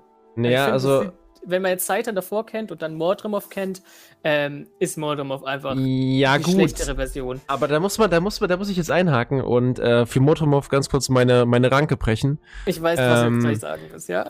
Sag. Äh, nee, was, was, hä, okay, also pass auf. Das ist ja so, also müssen wir mal kurz dazu sagen. Ich mach mal, ich spinne das vielleicht gleich mal weiter, um dann zu sagen, was ich sagen möchte. Motormov ist ja im Prinzip so für alle Zuhörer, ähm, der ähm, auch der, ja, Altrache des, der Pflanzen und er hat ja sowohl praktisch eine Schwäche, auch die Stärke ist praktisch gleich auch wieder die Schwäche, das ist nämlich sein Geist. Das heißt, wir töten seine physische Form, dieses Maul von Motormov aber auch seinen Geist. Und was wir aber erfahren ist, dass er selbst zum Herz von Maguma geworden ist. Das bedeutet, ja, wusste, das, was, ja, das ist nämlich zum Beispiel, wenn ihr krass, in der krassgrünen Schwelle seid und guckt nach unten, also in den Untergrund, dann seht ihr, dass der gesamte Dschungel ähm, im Untergrund durch Wurzeln, so sich bewegende Wurzeln verwoben ist. Das heißt, dieser Altrache, meiner Meinung nach, wird er vermutlich mal eine Form gehabt haben, aber über die Jahre wurde Motomov zu einer also wurde Motomov zum gesamten Dschungel. Das bedeutet, Motomov hat einfach die super krasse Stärke eigentlich, überall zu sein. Das heißt, rein theoretisch hätte der auch auftauchen können in der grasgrünen Schwelle. Der hätte auftauchen können im, im Gülden Talkessel als irgendein Rankenmonster riesengroß. Das heißt, Motomov hat eigentlich gar keine physische Form mehr. Zumindest gehe ich davon aus, dass er mal früher eine hatte und die vielleicht über die Zeit auch durch seine, ähm, durch seine Machtausweitung äh, verkommen ist. Was wir aber auf jeden Fall sehen, ist, dass das ähm, Maul von Mortomorph und damit auch die Widerstände des Drachen, dass das sozusagen das Zentrum der Macht ist. Das heißt, dort am Rande des Dschungels scheint so eine riesige Energiequelle zu, zu sein, auf, aus der er auch zehrt und ähm, ja, in der wir uns ihm auch stellen. Das ist eigentlich das alles. Ja. Und ich will, ich, will, ich will nur sagen, die physische Form ist, ich finde die persönlich sehr geil. Ist halt ein Wurm, ne? Ja, für mich ist es ganz einfach eine Ranke mit einem Drachenkopf dran. Ja. So, das ist eine also, riesige, genau, und und das, ja, das ist vielleicht, für dich ist es vielleicht ein Wurm. Es ist ein Wurm. Hör auf jetzt, es ist kein Wurm. Es ist halt einfach. Okay, es ist, nein, und äh, das ist, das Ding ist halt genauso wie, wie bei Saitan so ein bisschen. Haben wir also hier auch äh, im Prinzip den echten Altrachen bekämpfen wir gar nicht in, ähm, im Widerstand des Drachen. Wir bekämpfen erstmal sozusagen nur, also wir bekämpfen seine, eine physische Form, die er sich ausgesucht hat, um praktisch repräsentativ in der Welt vielleicht sein, sein Heim zuzuschützen sozusagen. Aber im Prinzip müssten wir den gesamten Dschungel abbrennen, wenn wir ihn wirklich töten möchten. So, aber es passiert jetzt folgendes. Genau. Ähm, also, wie du schon gesagt hast, das, das wollte ich übrigens auch noch mal erwähnen, bevor du das äh, Mord Ah, so, okay, wolltest, klar. Wegen, dass, äh, die, die Form ist zwar banal, aber ist oder wird eigentlich als kompletter Dschungel angesehen und auch so von den Silvari quasi beschrieben, dass er ähm, das den kompletten Dschungel ausmacht. Ähm, Finde ich auch interessant, dass du das jetzt nochmal gesagt hast mit dem Untergrund, mit so Wurzeln, die sich da ähm, durchziehen. Das erinnert mich jetzt ähm, quasi an so ein Pilzgewebe, ähm, also Mykozel, das sich dann auch mit so Wurzeln über, das, über den ganzen, ähm, über die ganze Fläche ausbreitet. Also das Mordrum quasi ja. einfach ein Pilz. Das, das ist wie Resident Evil. Hast du den neuesten Teil gespielt? Den neuesten Teil? von, von äh, Resident Evil, also 8. Achso, äh. Genau das gleiche. Ja, ja, ja äh, Village meinst du jetzt? Gen ja, genau, mit dem Ja. Pilz, mit dem Schimmelpilz. Genau, Genau. dasselbe Prinzip. Und ich habe halt auch immer gedacht an den Wurzeln im krassen Schwert zum Beispiel, das sind halt Innereien. Weißt du, also als wäre der gesamte, als würde das, der gesamte Dschungel leben. Alles lebt, alles ist irgendwie beseelt durch seinen Geist, was halt super creepy ist. Das heißt, Ja. egal was wir getan haben, er hat eigentlich davon Wind bekommen, aber er kann ja nicht überall sein. Richtig. Ja, das ist Und das deswegen finde ich das dann auch interessant, dass wir dann als Trupp quasi gegen diese von ihm dann ausgesuchte physische Form kämpfen. Also das ist ja dann quasi das Meta-Event des Widerstands Drachen. Da bekämpfen wir quasi seine physische Form, ähm, nutzen aber gleichzeitig parallel dazu ähm, die in der Chronik von HOT diesen Angriff aus, um als Kommandeur dann mit so einem ausgewählten Trupp dann erstmal noch äh, Logan, und Soldier zu äh, Logan und Soldier zu befreien. Natürlich ganz wichtig, die durften wir natürlich nicht vergessen. Ähm, wie kann es ja sein, dass Soldier seitdem wieder dran äh, aufgetaucht ist? Also wir dürfen die ja natürlich nicht vergessen, die sind sehr wichtig. Ähm, und gleichzeitig dann ähm, quasi, weil ich ja vorhin gesagt habe, dass Treherne auch einer der Gefangenen ähm, war, aber wir sind ja dann auch gleichzeitig auf Treherne gestoßen und haben ja dann gesehen, dass er dann mehr oder weniger eins geworden ist mit Mortomov. Und da erfährt man dann erstmal, oder beziehungsweise nicht erstmal, aber man wird ähm, quasi mit der zweiten Instanz von Mordrumov ähm, konfrontiert, und zwar seinem Geist. Also der Widerstand des Drachen ist die physische Form, sein Körper, oder beziehungsweise man kämpft gegen den Dschungel. genau. Und ähm, wir selbst äh, als Kommandeur, als wichtigste Person in dem Spiel, kämpfen dann quasi in dem, in dem Geist von Mordrumov weiter. Können wir vielleicht mal Ähm, kurz darüber sprechen? Ähm, eine Sache will ich noch gerne äh, ähm, anbringen, dass wir durch den Angriff auf den physischen Körper überhaupt erst die Ablenkung schaffen, um ihn Genau. auch im Geist anzugreifen. Ne? Also das ist vielleicht noch eine wichtige Sache für alle. Das ist halt super cool, wenn man sich damit beschäftigt, dass im Prinzip dieser Paktangriff auf Maul von Motomov parallel zu der Instanz Genau, in der Story ja. passiert. Und wir dadurch wirklich, das hast du ja auch korrekt gesagt, Franz, ähm, wir dadurch wirklich praktisch ähm, ihn ablenken können. Also er kann sich nicht auf alles konzentrieren. Er muss ja sein, seine physische Form steuern, aber auch seinen Geist verteidigen. Und äh, deshalb können wir überhaupt erst so weit vordringen, denn jetzt passiert folgendes. Ich liebe diese Überleitung, ich liebe dies. So, Franz. Und jetzt bist du dran. Genau, also wir sind dazu erst in, der, dazu, äh, erst in der Lage, Mordrumovs Geist anzugreifen und ähm, in diesen Geist von ihm einzudringen. Und dort manifestiert sich quasi der Avatar von Mordrumov, also, also so eine kleinere Version, so die auf zwei Bei äh, Beinen läuft ähm, und die uns dann bekämpft. Die soll dann quasi den Geist von Mordrumov darstellen. Also eigentlich die indirekt die Stärke von Mordrumov. Also seine Stärke war ja ähm, der Geist und das, also beziehungsweise eine seiner, seiner ähm, Sphären oder Domänen ist ja die des Geistes und damit konnte er ja dann auch unter anderem die ganzen Silvaris und sowas kontrollieren. Und Ist diese bekämpfen wir ja. Ist dir eigentlich aufgefallen, dass der kleine Motomov denselben Kopf hat wie der große, wie das große Ja, Maul? ist mir aufgefallen. Okay, gut. Weil vielen, vielen fällt das fällt nicht, nicht auf, ne? Also das ist ganz, ganz wichtig. Das heißt, wenn ihr das mal seht, ähm, versucht da bitte mal drauf zu achten. Äh, das heißt, das ist wirklich einfach der Maul, das Maul als Kopf nochmal, aber in kleiner Form auf so einem ganz, ganz unförmigen Körper. Und dick. Ja, und ein bisschen, ein bisschen kräftig ist er. Ich meine, ganz ehrlich, wenn du den ganzen, ey, du bist der, der ganze Dschungel, das ist schon ein Haufen Gewicht, was, was der tragen muss. Stimmt, ja, stimmt. Ähm, auf jeden Fall ist halt übrigens der, der Kampf an sich eigentlich im Prinzip cool gemacht, wenn er nicht so hart verbuggt gewesen wäre ähm, in dem Spiel. Aber Mordrumov ist ja aufgrund dessen, dass er ja am Anfang ähm, so einen starken Geist hat, nimmt er uns gar nicht ernst. Also er versucht uns ja auch noch ähm, quasi, ähm, also er nimmt uns ja ein bisschen auf den Arm, sorgt ja dann dafür, dass wir gegen die ganzen anderen Versionen kämpfen muss, müssen, ähm, bevor wir jetzt überhaupt zu ihm selbst durchdringen können. Also ähm, wenn wir, da konnten wir entscheiden, Braham, Cave oder Kanach, die wir, die wir mitnehmen und dann quasi durch diesen Pfad vorstoßen und dann zu seinem Geist Genau. zu kommen. Ähm, da hat man natürlich immer Braham ne mitnehmen müssen und man hat äh, immer Cave als Zweite genommen, weil Kanach scheiße ist. Äh, und ist dann quasi am Ende zu die, diesem Avatar gekommen äh, und hat ihn bekämpft. Also zu, der, der, der, der physische Körper wurde, müsste ja dann auch kurz vorm Ende gewesen sein. Ähm, kurz bevor er besiegt worden ist, ähm, an der Stelle, die wir den, den Avatar dann bekämpft haben. Ähm, wir haben das natürlich, äh, weil wir der Kommandeur sind, geschafft. Wir haben unter anderem dann auch Mordremov macht das auf jeden Fall schlau. Er hat ja dann auch, ähm, wer was? Okay, also die Person, die zurückgeblieben ist. Genau, okay, also je nachdem, also Rid genau, Ridlock, Watchery und dann der eine, der eben nicht. Ordensmitglied? Was meinst du? Ja, also. Ach so, du meinst den, ja, warte mal, also den, den wir nicht mitgenommen haben, der ist auf jeden Fall zurückgeblieben. Ja, der. Äh, also die ist auch so zurückgeblieben. Verstehst du mich, Franz? Zurückgeblieben. Ja. Alles klar, gut.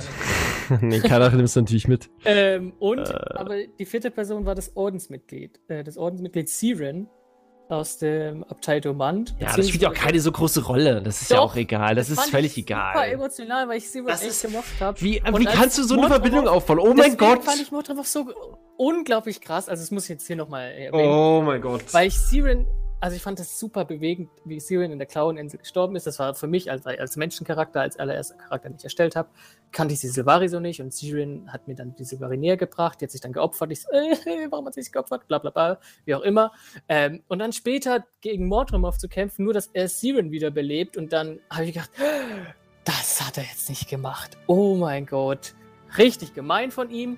Deswegen fand ich den Kampf dann am Ende richtig gut gemacht, aber wir haben ja dann quasi seinen sein, sein, äh, Geist äh, beschädigt, indem wir diese ganzen korrumpierten Versionen durch diese Risse gezogen haben und quasi als Äquivalent dazu, dass. Aber können wir. Äh, warte, warte, warte mal, warte mal. Ganz, ganz kurz mal, ganz kurz mal.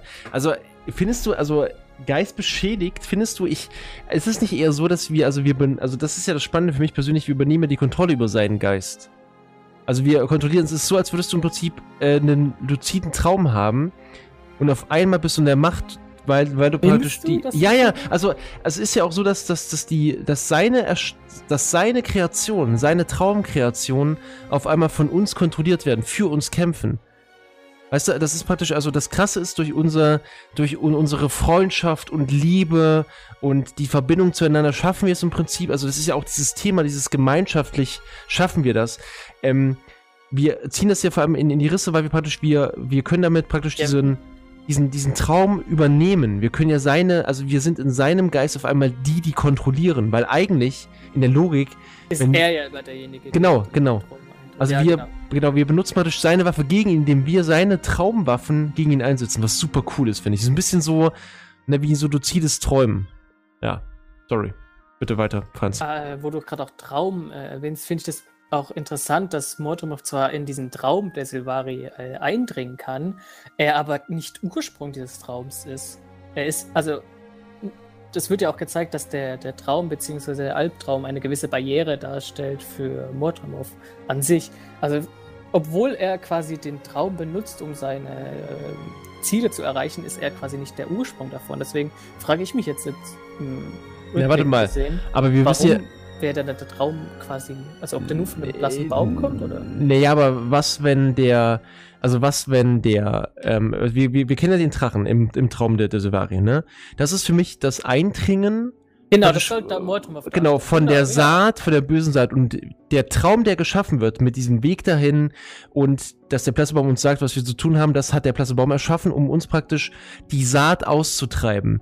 Aber was ich, ich glaube, ja. ist, dass wenn diese Vari von ihm erweckt werden, träumen sie in den Kapseln genau das, was praktisch Ridlock und auch Socha uns sagen. Wir sehen doch diese, diese, wir sehen so eine Art, wir sehen so eine Art ähm, vertrete ähm, Zwischensequenz dann, ja. Ich gehe davon aus, dass ganz einfach bei den Kreaturen, die er kontrolliert dann, dass die auch träumen, aber die träumen im Prinzip so einen Albtraum, so einen richtigen, so einen, so einen, ähm, ja, aber das ist, der ist ja dann abgesondert von diesem Traum, Traum der Träume, den wir so. Ja, ja, ja, ja, genau. Und das, genau, und das, ja. und das, genau, und das Coole ist ja, dass der, dass der Plassebaum durch diese Lehren von Ventari offensichtlich, genauso wie Clint später dann, äh, befreit wird. Warum wissen wir aber nicht? Wir, wir können, also es gibt keinen Grund dafür. Es gibt keinen, gibt keine Erklärung, warum der Plassebaum, den wir kennen als Ursprung der Silvari, es schafft, ähm, seine Kinder, also überhaupt erstmal sich bewusst dazu zu entscheiden, weil er weiß ja von Mordrumov. Der Plassebaum weiß ja, woher er kommt.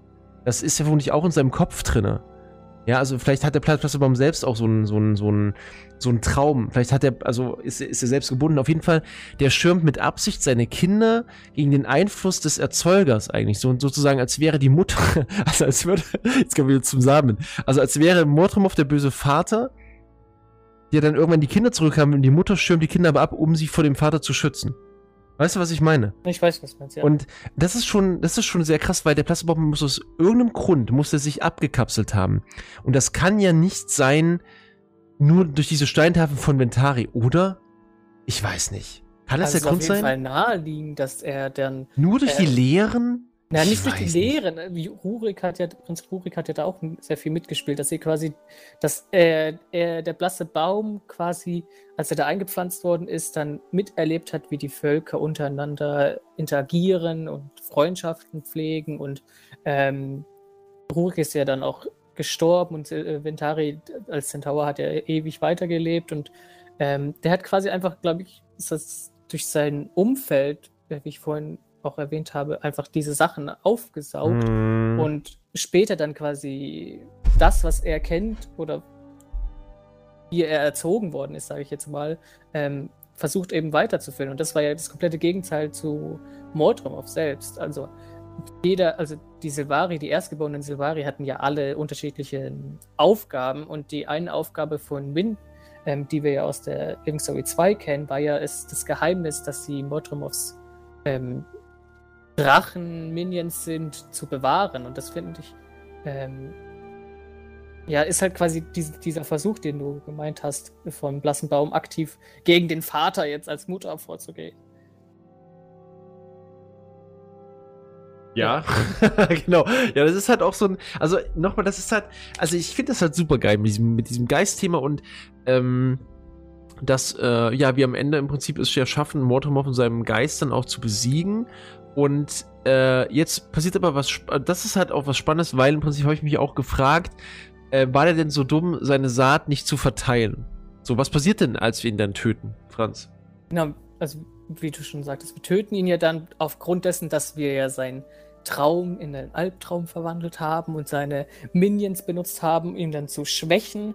Äh, man muss natürlich da sagen, ähm, zeitgleich hat der Pakt natürlich auch seine physische Form besiegt. Also er wurde quasi auf beiden Seiten dann Genau. ähm, zur Strecke gebracht und ähm, wir dachten direkt so erstmal geil, wir haben gewonnen. Ähm, aber natürlich, wenn wir- schon vorhin erwähnt haben, dass Mordrum auf der Dschungel ist und der Dschungel ja riesig ist, ähm, können wir ihn ja nicht so einfach besiegen, denn ähm, Mordrumov hat äh, Traherne korrumpiert, beziehungsweise sein, seinen Verstand und seinen Geist oder Teile davon, die überge übrig geblieben sind, in Traherne ähm, ja, äh, eingepflanzt. Ähm, Weißt Da du, was ich mich da gefragt habe? ja, Sorry. Ähm, warum er sich einfach in irgendeine Ranke einpflanzt, irgendein Wesen, was ganz weit weg, weg steht. Ich glaube auch da, und das merkt man, er ist super überheblich. Ein richtiger Genau, Affe. Ja. Und ich glaube auch einfach, ähm, vielleicht ist ihm eine Ranke auch einfach zu banal. Ja, das meine ich, genau, Vielleicht das ist die dieses- auch, äh, wäre die Ranke auch einfach nicht dazu in der Lage gewesen, das zu kontrollieren und wäre dann irgendwie eingegangen oder so. Genau die Frage habe ich mir nämlich gestellt, in, inwieweit er ganz einfach nur überheblich ist, aber sowas von überheblich, oder ob es wirklich so ist, dass, dass er praktisch einen entsprechend starken Wirt braucht. Also Genau, einen Wirt, ja. der wirklich seine, seinen Geist auch tragen kann. Dass es Das eigentlich nicht ist, das hätte ich ihm auch gleich sagen können. Ja, weil- Also, ähm, wir waren da natürlich ähm, vor einer schweren Entscheidung.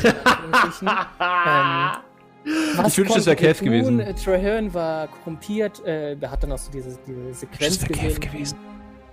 Wow. Ähm, da, äh, die Sequenz gesehen, wie Mordrimov aus Traherne spricht. Ähm, und der fleht uns ja dann praktisch schon an, äh, ihn zu töten mit dem Schwert Colored Bolg, um Mordrimov endgültig zu besiegen. Und wir äh, haben dann als äh, Kommandeur die schwierige Aufgabe äh, übernommen, Traherne zu töten. Also wir haben vielleicht zwei Sekunden gewartet, da war Traherne tot. Ähm, und dadurch ist dann Mordrimov quasi endgültig besiegt worden. Was super interessant, äh, also nicht interessant, aber was super gut gemacht worden ist, dass man am Ende einfach noch Traherne gleichzeitig mittötet. Man hat einfach zwei. Ja, das war ja mit Absicht, ne? Kla- Ja, genau. Also Für mich persönlich war auch war, hat eigentlich verloren in dem, in dem Moment, als er gesagt hat, haha, ich habe eu euren Lieblingsmarshal in Ge- Ja. Gefangene und verhört. Und- ja, und- ihr könnt jetzt nie wieder was dagegen machen, dabei ihr tötet ihn bestimmt nicht.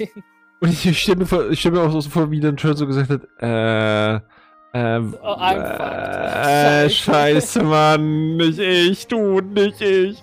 Äh, da- so, ah, warte, bam, tot. das ist, ich finde es so geil, wenn der sagt, also du musst mich eigentlich töten, ich habe noch eine andere und ich bin tot. Ja. So, es Du gibt so eine, Oder, äh, sag es, sag es bitte, ich will, ich will endlich.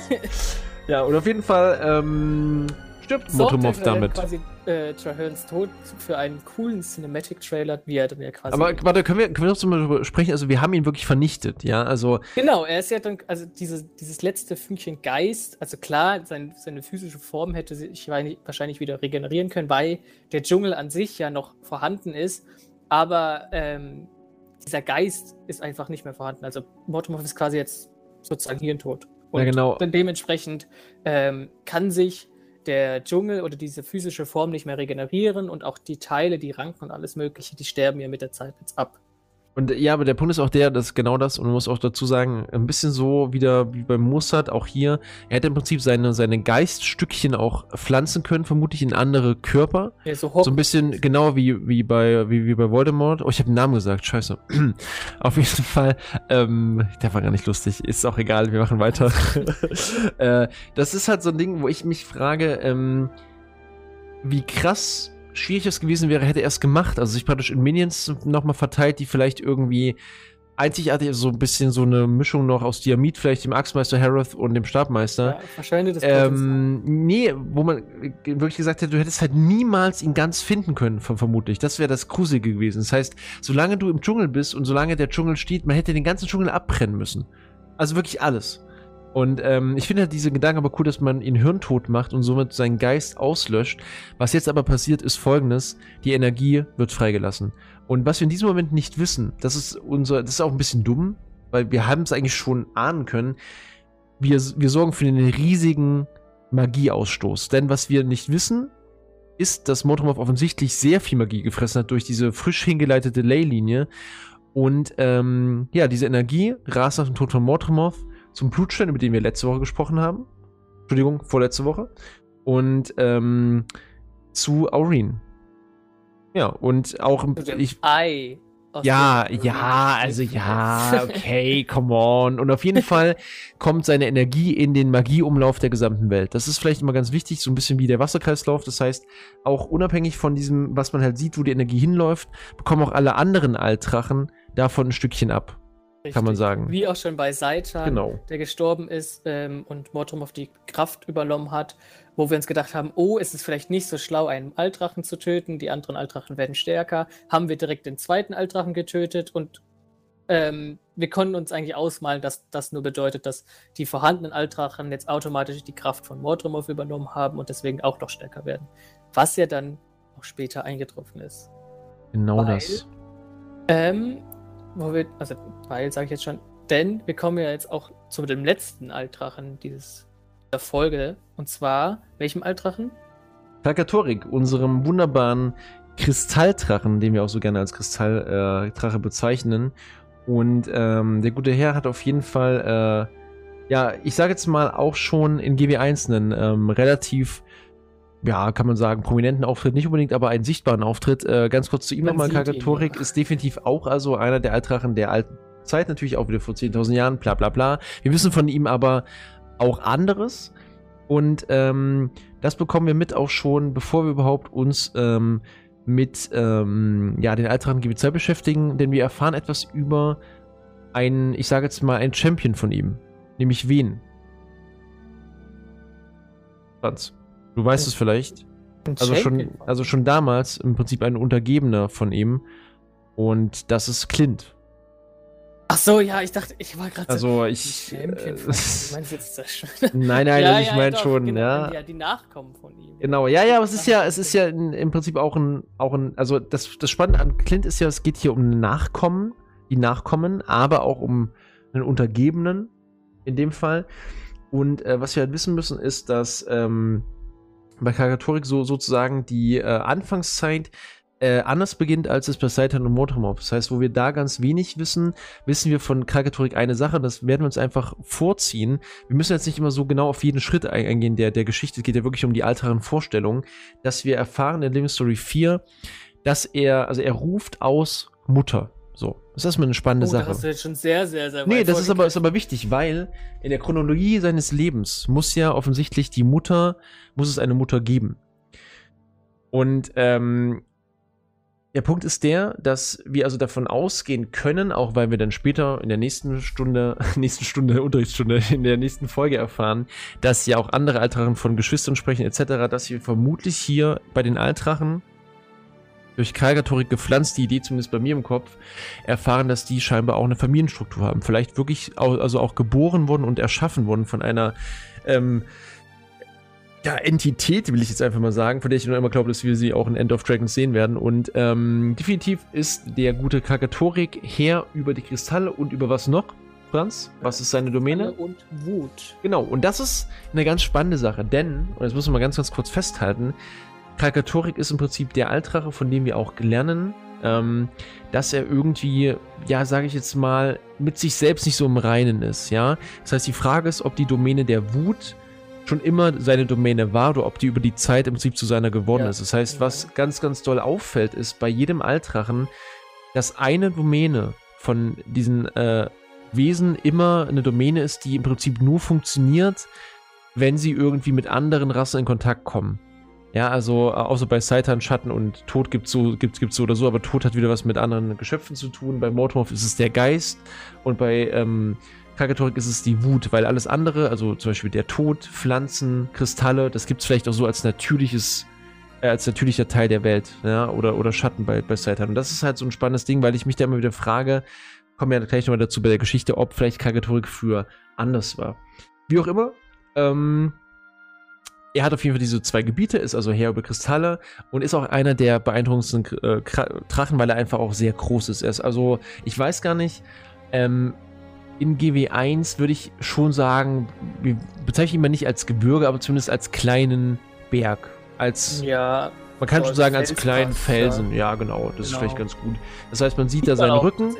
Ganz gut. Genau, man sieht das wirklich deutlich und ähm, Karatorik liegt also dort schlafend und wenn, während er im echten, also wenn er lebt, wenn er aufwacht, zu so einem lila Kristallmonster wird, ist er im Prinzip ansonsten sozusagen wie so versteinert, kann man sagen. Ja, vermutlich wird jeder Altrache diese Form haben, wenn er schläft. Das, wir sehen ja auch bei Primodus, dass sie sozusagen wie so ähm, aus, also so verhärten, so aushärten und dann ganz einfach eine Art, ich sage jetzt mal, Tiefschlafphase äh, eingehen. Ja, ähm, ansonsten wissen wir über ihn vor allem eins und das ist ähm, das wunderbare ähm, ja, Vorkommen von Clint. Äh, was erfahren wir denn über Clint zum Beispiel in der Geschichte, Franz? Weißt du da was? Ich weiß es natürlich. ähm, also, wie du schon erwähnt hast, Clint oder früher Glaunt. Genau, Glaunt. Glaunt ja. war ja der Name von Clint, als sie noch. Oh, Telefonmoment. Alles gut. Wir sind hier live, nicht unbedingt, aber alles gut. Ich kann auch einfach weitermachen. Ja, mach du mal. Okay, also, äh, Clint ist im Prinzip für alle Zuhörer im Prinzip äh, Champion gewesen. Hieß früher Clown oder auch, ich glaube sogar Klaus oder Klaus im Englischen. Und ähm, das Ding ist das, ähm, wir haben im Prinzip eins, äh, Clint war schon immer in der Lage, im Prinzip Gedanken und Pläne von anderen Kreaturen zu lesen. Praktisch ihre Gedanken zu lesen und also nicht, nicht zu lesen, sondern vorzuahnen. Das heißt, sie war schon immer diese, ja, die äh, Untergebene von Kagatorik, die praktisch alle Machenschaften gegen ihn vermeiden konnte, indem sie sagt, pass auf, die und die planen das, okay, wir löschen die aus. Ja. Ähm, auf jeden Fall ist es ist der Punkt der, und das ist ganz, ganz wichtig, ähm, dass Kagatorik selbst, ja, im Prinzip äh, vorahnte irgendwann einmal, dass genau dieser Kampf, den wir jetzt gerade führen gegen die Altrachen, irgendwann voll, vollzogen wird. Dieses Vollziehen von diesem Kampf gegen Altrachen ähm, Davor hat er natürlich Angst gehabt, ja, ohne, ohne Frage. Ich weiß jetzt nicht, wann Franz zurückkommt. Ähm, ich bin schon wieder zurück. Ah, okay, wunderbar. ähm, genau, und es wird halt erzählt, dass im Prinzip auch wirklich Clint äh, von Krakatorik im Prinzip spricht wie von einem Vater. Ja, das ja. ist ganz, ganz wichtig. Und ähm, ja, dann ist es im Prinzip so, dass äh, nichts weiter geschieht, als dass äh, Clint dafür oder damit beauftragt wird, im Prinzip es, äh, ja, dieses, ja, ich sage jetzt mal, diese Zukunft zu verhindern. Ja, Clint schon immer also praktisch diese Prophezeiungstante, die das Medium, was vielleicht in die Zukunft blicken kann. Wir kennen das ja, gerade dieses Visionsthema ist ja bei ähm, Aureen und Clint ein großes Thema.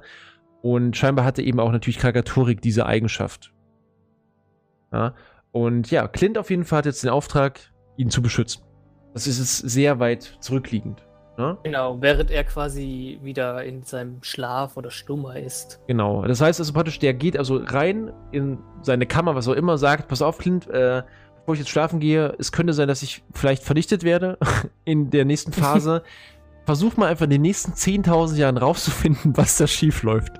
Und Clint sagt sich, ja, alles ja, klar. Danke für nichts. Na, tschüss, mach's gut, Papa. und Papa legt sich halt schlafen und Clint muss losziehen und sich in den Kopf machen. So, was ja. passiert als nächstes? Also ich finde es ja interessant, das erstmal vorwegzunehmen, dass ja. ähm, nachdem, oder Kalkatorik ist ja der fünfte Altrache, der äh, Der vierte? Auf, nee, der fünfte. Ist er nicht der vierte?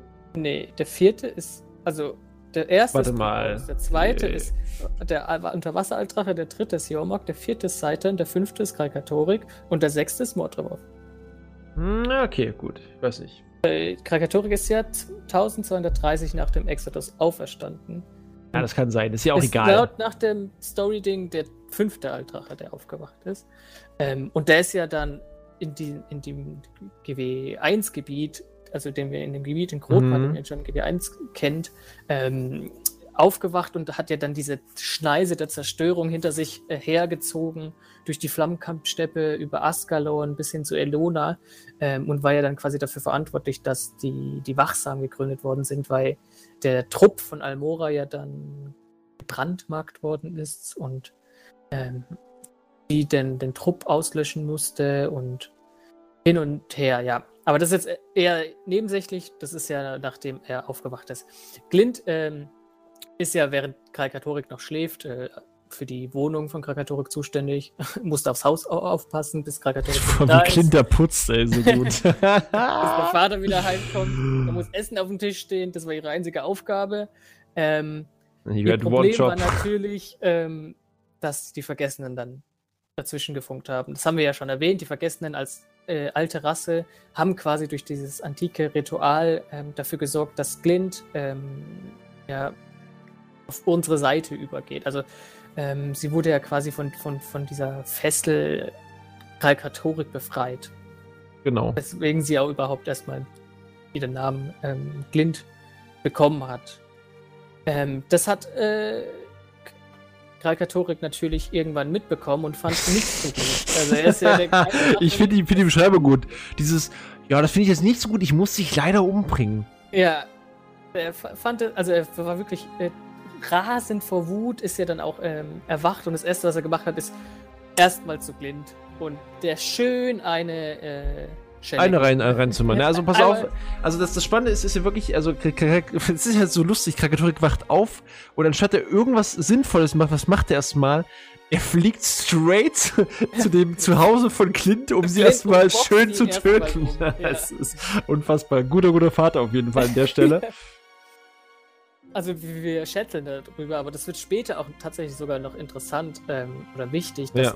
Er, also er hat das ja als erstes, was er nach seinem Auf, ähm, seiner Auferstehung gemacht hat, ist Glint ähm, zu töten. Und zwar war ja Glint ja eigentlich eine super wichtige Person, äh, oder was heißt Person, eine super wichtige äh, Verbündete für uns. Ähm, gerade auch wenn wir jetzt ähm, im Hinblick auf die Pläne des Schicksals schauen, da, die, die Klinge des Schicksals war ja Logan, Air, Cave, Ridlock, Soldier und Nav.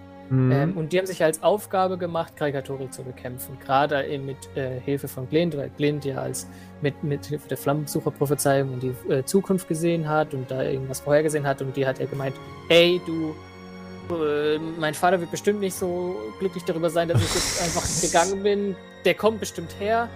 Äh, helft mir mal. Und mhm. das ist dir da auch so eingetroffen. Und ich stelle mir, stell mir das wirklich dir vor, das sind einfach diese Gespräche gewesen. Äh, ja, ich glaube, ich sterbe, komm mal her und helf mir mal. So, bitte, bitte, ich habe echt Angst vor dem. Wenn ich euch helfe, dann müsst ihr mich beschützen. ähm, also genau. können wir vielleicht mal ganz kurz darüber sprechen, trotzdem, dass er, also laut der Erzählung von seinem Aufwachen ist es ja so, dass er praktisch schon während des, also dass er praktisch aufgewacht ist, aber schon wütend aufgewacht ist. So nach dem genau. Motto, ah, pass auf jetzt mal hier. Und also, als er, vielleicht hat er, vielleicht hat er auch, vielleicht hat er auch im Traum schon die Vision gehabt, dass sie ihn betrogen hat oder wusste das schon, wacht also auf, ist praktisch, und er hat vielleicht seit 10.000 Jahren ist er vielleicht schon am Aufwachen und denkt sich so, ey, das kann nicht sein, ey, ich muss jetzt noch 9000 Jahre warten, bis ich die fertig machen kann. 8300 Jahre. Weißt du, was ich meine? Vielleicht wusste er es auch schon früher. Auf jeden Fall wacht er auf, geht dahin und macht sie fertig. Richtig. Und ähm, währenddessen natürlich killt er auch noch Snuff, also der unwichtige Nebencharakter der Klinge des Schicksals, der, quasi der Lehrmeister von Soja müsste es gewesen sein, ähm, der tatsächlich ja, stark will ich jetzt nicht sagen, aber er war dazu in der Lage, Karikaturik zu einzudämmen, indem er mhm. quasi mit dieser äh, Mind Control-Ding da ja rumgehandelt hat.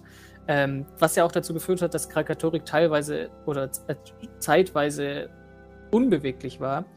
Und man dachte ja da schon, ah, geil, Riddler kann den jetzt ähm, besiegen mit, dem, mit diesem Speer. Aber ähm, äh, Karikaturik ist ja nicht dumm. Er ist zwar wütend, aber er ist nicht dumm oder nicht so dumm, ähm, sondern konnte ja dann Snuff ausfindig machen, hat seine Champions oder Vasallen dahin geschickt und ihn dann getötet, ähm, konnte sich dann wieder befreien und ähm, Ridlock hat dann natürlich verfehlt. Er hat Clint auf, de, auf dem Weg nach draußen noch umgeboxt, also die ist dann auch gestorben und ist dann wieder äh, Richtung Elona verschwunden. Und dann ja. hat man gar nicht mehr so viel von ihm. Aber kann man, äh, können, wir, können wir vielleicht ganz kurz nochmal äh, festhalten, dass Clint sich geopfert hat, damit die Klinge des Schicksals ihn töten kann und die Klinge des Schicksals genau, versaut ja. ist. Also, also ihr müsst euch vorstellen, dass im Prinzip. Der hat quasi den Köder gespielt. Genau, also Clint springt auf ihn drauf, lürgt ihn da rein in, ihre, in ihr Zuhause, weil sie weiß, okay, ey, ganz ehrlich, da sind so viele Helden jetzt, die mir helfen, das muss was werden und die versauen es. Ja, das muss man sich mal vorstellen. Helden waren. Ja, weil es keine Helden sind. Es ist einfach eine, eine, eine Katze, die zu groß geraten ist. Zwei, zwei kleine Ratten sind dabei und einer, der auf, der auf nackte Füße steht. Und eine Non, die ihren Sohn verloren ja, hat. Ja, und ja. Cave. Ja, Cave ist nicht da. Cave, come on, ganz ehrlich. Cave ist doch nicht existent. Hör doch auf. Cave hat sich getan und stand in der Ecke. Oh nein, ich muss weglaufen. Ist auch egal. Der hat sich bestimmt damals schon in der Höhle die Eier von äh, Clint angeschaut. Die, oh, das sind aber hübsche Eier. Die nehme ich immer mit, wenn ich hier nochmal ja, komme. Ich frage mich, was später passiert, wenn ich also eins nehmen würde. Das war bestimmt Caves Aufgabe, tatsächlich. ja, aber ähm, ist natürlich schade, dass Glinter gestorben ist, aber wie wir aus GW2 kennen, wenn ein wichtiger Charakter stirbt, dann ist er eigentlich nicht wirklich tot, sondern wir haben durch den Plot-Twist der Nebel immer noch ähm, Kontakt zu denen oder er taucht immer trotzdem noch irgendwie so auf.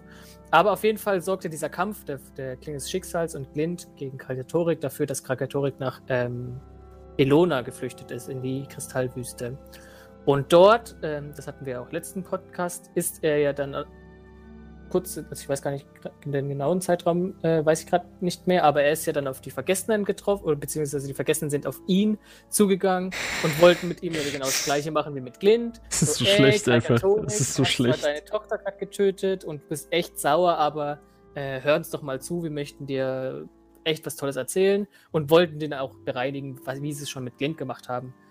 Ähm, Krakatorik hat natürlich die ganzen Vergessenen dann gebrandmarkt und besiegt. Also die haben sich quasi auch ein eigenes Grab geschaufelt. Also das ist aber auch, ganz ehrlich, also nochmal, die sind wie so Dodos, wie so Dodos. Ja. Weißt du, so die letzten Dodos so, äh, lass mal vielleicht gegen den Eintragen, äh, hallo, sei mal lieb, wir sind tot.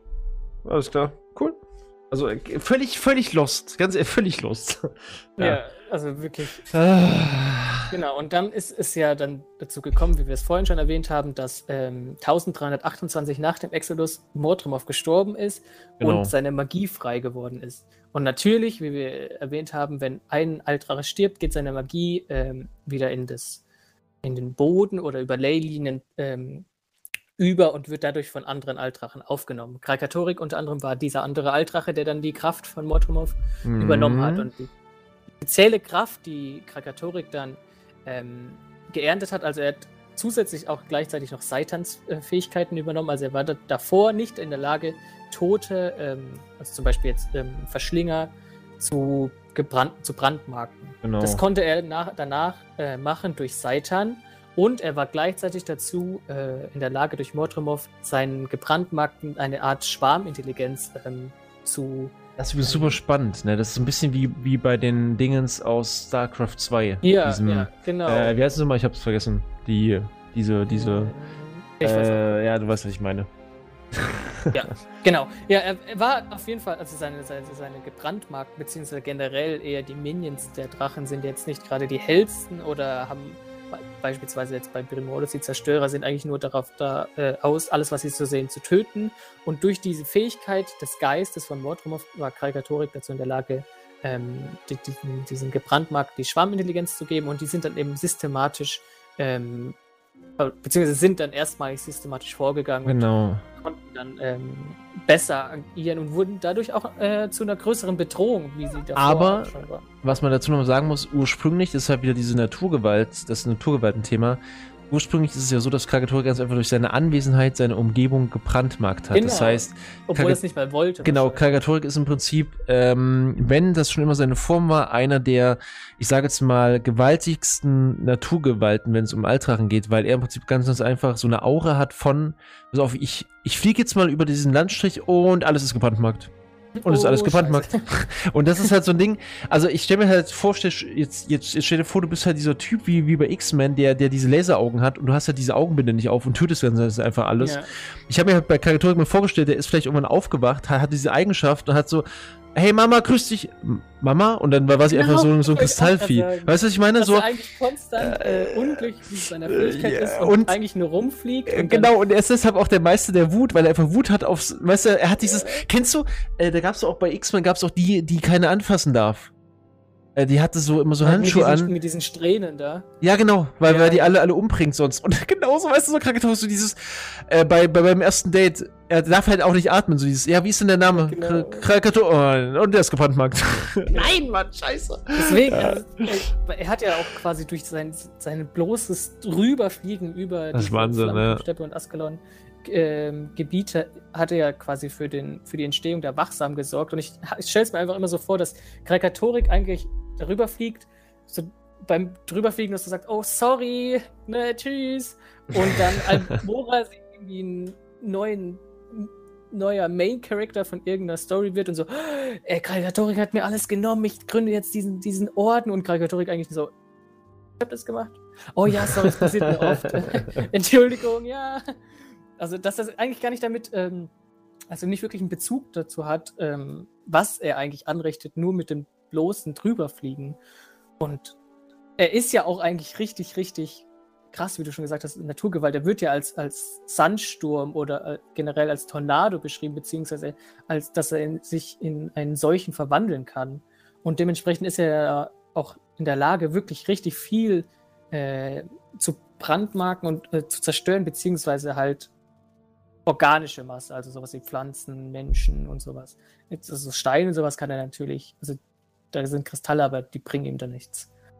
Und das finde ich ähm, interessant, dass er quasi so viel Kraft hat, aber die Kraft eher willkürlich äh, hm. quasi ausgenutzt wird. Das ist, ja, das ist aber wieder auch dieses, in, in der natürlichen Form ist praktisch diese äh, raue Kraft im Prinzip auch für ihn kaum kontrollierbar sozusagen und gleichzeitig seine Schwäche.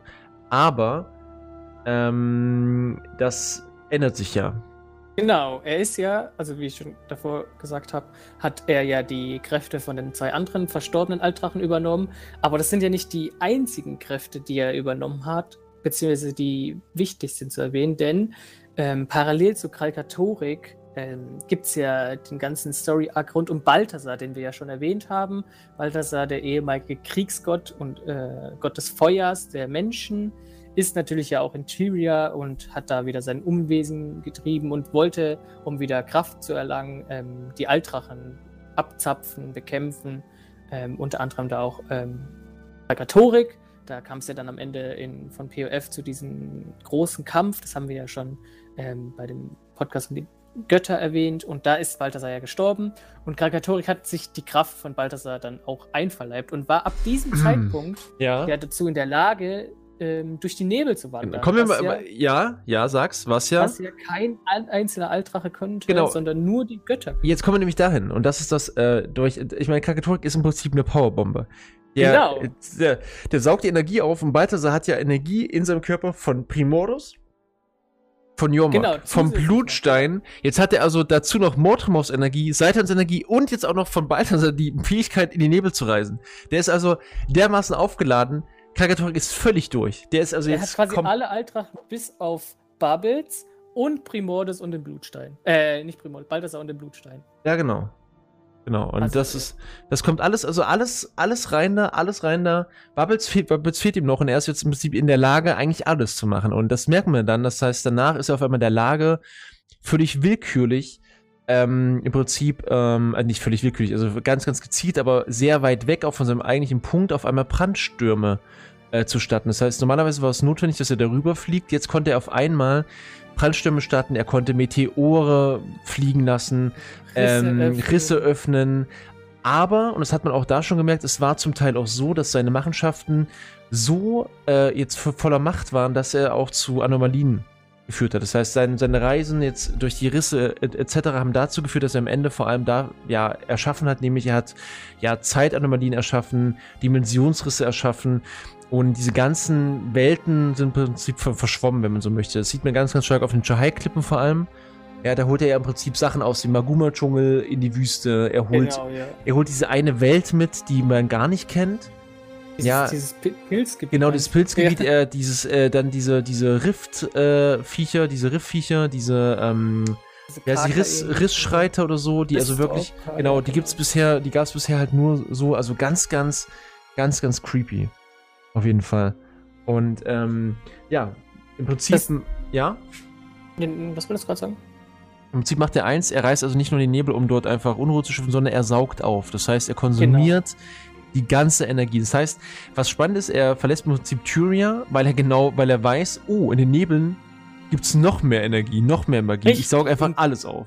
Dort trifft er ja dann auch wieder unter anderem auf Geisternarmee und auch wieder auf Glint, Genau. ähm, ähm, die ja in den Nebeln äh, residiert, sage ich jetzt mal, ähm, und will die auch wieder bekämpfen. Und Glint, äh, das ist ja, da sind wir ja in, das Person, nee, in der Story gerade in, den, in der Sonnensperrzuflucht, war das, glaube ich.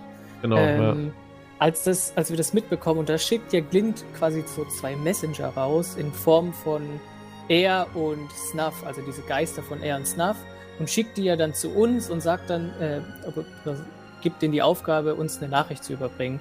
Und die sagen dann zu uns einfach, ey, passt mal auf, jeder Altrache hat eine Schwäche und die Schwäche von Krakatorik ist übrigens er selbst. Also Champions, also beziehungsweise sein Nachkommen, die sein eigenes Blut haben, sind seine Schwäche. Und wer ist zufällig so einer? Ah ja, gut, Flast war einer, den haben wir jetzt nicht erwähnt, weil er direkt wieder gestorben ist. Der ist jetzt weg. Clint ist auch schon tot. Oh, wir habt ihr noch Areen. Benutzt mal Areen und Krakatorik zu besiegen. Macht das bitte, danke, tschüss. Und sind dann wieder gegangen. Areen, also da gab es ja direkt diese, diese Sequenz von Areen, die dann in, in Mhm. unzähligen Schlachten immer das gleiche Ende ähm, hatte, und zwar, dass Sie muss im Prinzip sterben, ist. genau. Genau. Sie ist ja die, diese, diese gebrandmarkte Version von Areen, wie sie durch äh, löchert worden ist. Und das war immer das gleiche Ende. Und Areen, damals ja noch eher jung, also diese hatte quasi ein paar, einen Wachstumsschub, nachdem sie ähm, Balthasar und so, Balthasars Kraft aufgenommen hat, aber sie ist ja trotzdem noch relativ jung ähm, und hatte Angst davor und ist dann abgehauen. Und wir als Champion mussten ihr dann hinterher und mussten sie dann quasi wieder versuchen, auf unsere Seite zu bringen und ähm, ihr eigentlich klar machen, dass wir ihre Hilfe brauchen, um Krakatorik zu besiegen. Ähm, hat ihr dann auch geklappt, dass wir dann Krakatorik in diese Falle locken. Es war ja quasi nichts anderes als eine Falle, in die wir Krakatorik locken. Und zwar in den Donnerkopfgipfeln war das ja, dass es dann zum großen ähm, Showdown. Show dann genau gekommen ist, ähm, dass wir als Pakt ähm, mit äh, Areen dann gegen ähm, kämpfen. Ähm, da kam es übrigens auch dazu, dass äh, Cave noch wichtiger geworden ist, als es sowieso schon ist, durch das äh, gebrandmarkt äh, oder ja, Ich werde nicht mehr darüber sprechen. Von, von, von Areen. Ähm, die ist ja quasi dann auch zu einer zu, zu, zu einer Champion von ähm, Mhm. Areen geworden. Ja, nee, wir nee, das nee, auch- zur Stimme, zur Stimme. Das ist ja was anderes. Das ist ja nicht der, sie ist ja nicht so, wir, ja, sind sie ja, ist jetzt nicht wir sind der so wie Champion. das- wir sind, nee, nee, nee, das ist wichtig, das ist wichtig. Für, für Jormak ist. Ja, ja, wir aber sind wir das, sind- Jormak Genau, wir, wir sind ja Champion, sie ist Stimme, aber wir sind alle unabhängig noch immer. Genau, das ist ja, das Spannende. Genau. Ähm, da kam es ja zu, zu, zu einem großen Kampf und ähm, da haben wir ja erstmal gesehen, dass Krakatorik ja die Kraft von Mordrimov, Seitan und Primordos zusammen mit seiner eigenen Kraft freigesetzt hat. Also das hat man schön in diesen diese Sphären, die aufgetaucht sind und das jeweilige Bild gezeigt haben. Und der Angriff hätte uns wahrscheinlich alle getötet, wenn wir nicht äh, Brahams Schild hatten, was mit Arene verstärkt worden ist. Und deswegen haben wir überlebt. Ähm, hat Krakatorik, ähm, ich glaube, Krakatorik war zu dem Zeitpunkt sowieso schon sehr oft verwundet. Ähm, und wir haben halt diese Chance genutzt, um den zu besiegen. Hat aber nicht geklappt. Ja, also es ist genau, also im Prinzip Denn, ist Oh, okay, du willst weitermachen, alles klar. nee, nee, bitte, bitte, bitte. Denn was, ist, äh, was, denn was ist passiert, wollte ich eigentlich sagen. Also, äh, Kakatori kommt ja zu uns, ne? da muss man dazu sagen, Aureen ist ja im Prinzip der Lockvogel. Das ist ja dieser, dieser unbändige Hass von äh, ihm, der vermutlich auch wächst, weil er weiß, dass Areen vermutlich der Grund sein wird, um äh, warum die Prophezeiung vermutlich ja, erfüllt sieht, wird. Clint in Areen wahrscheinlich. Genau, ja, und ich denke auch die Angst vor der Prophezeiung, die Clint damals oder die er schon das gesehen sein hat. eigenes Blut ihn. Und ähm, genau, und dann ist es praktisch so, dass äh, in den Nebel fliegt, ihn rauslockt und er ähm, ja wird im Prinzip im Kampf schwer verwundet. Ja, wir haben also ganz, ganz viele, ähm, auch wenn es nur niedere Drachensperre sind, aber es ist okay für uns, die zu benutzen. Wir verwunden ihn und mit Aureen zusammen schaffen wir es, ihn sogar so schwer zu verwunden, dass er in einem letzten Moment noch entkommen kann, indem er einfach seine gesamte Magie, seine gesamte Energie freilässt. Und äh, egal wie stark wir gewesen wären in dem Moment, das war einfach für alle zu viel.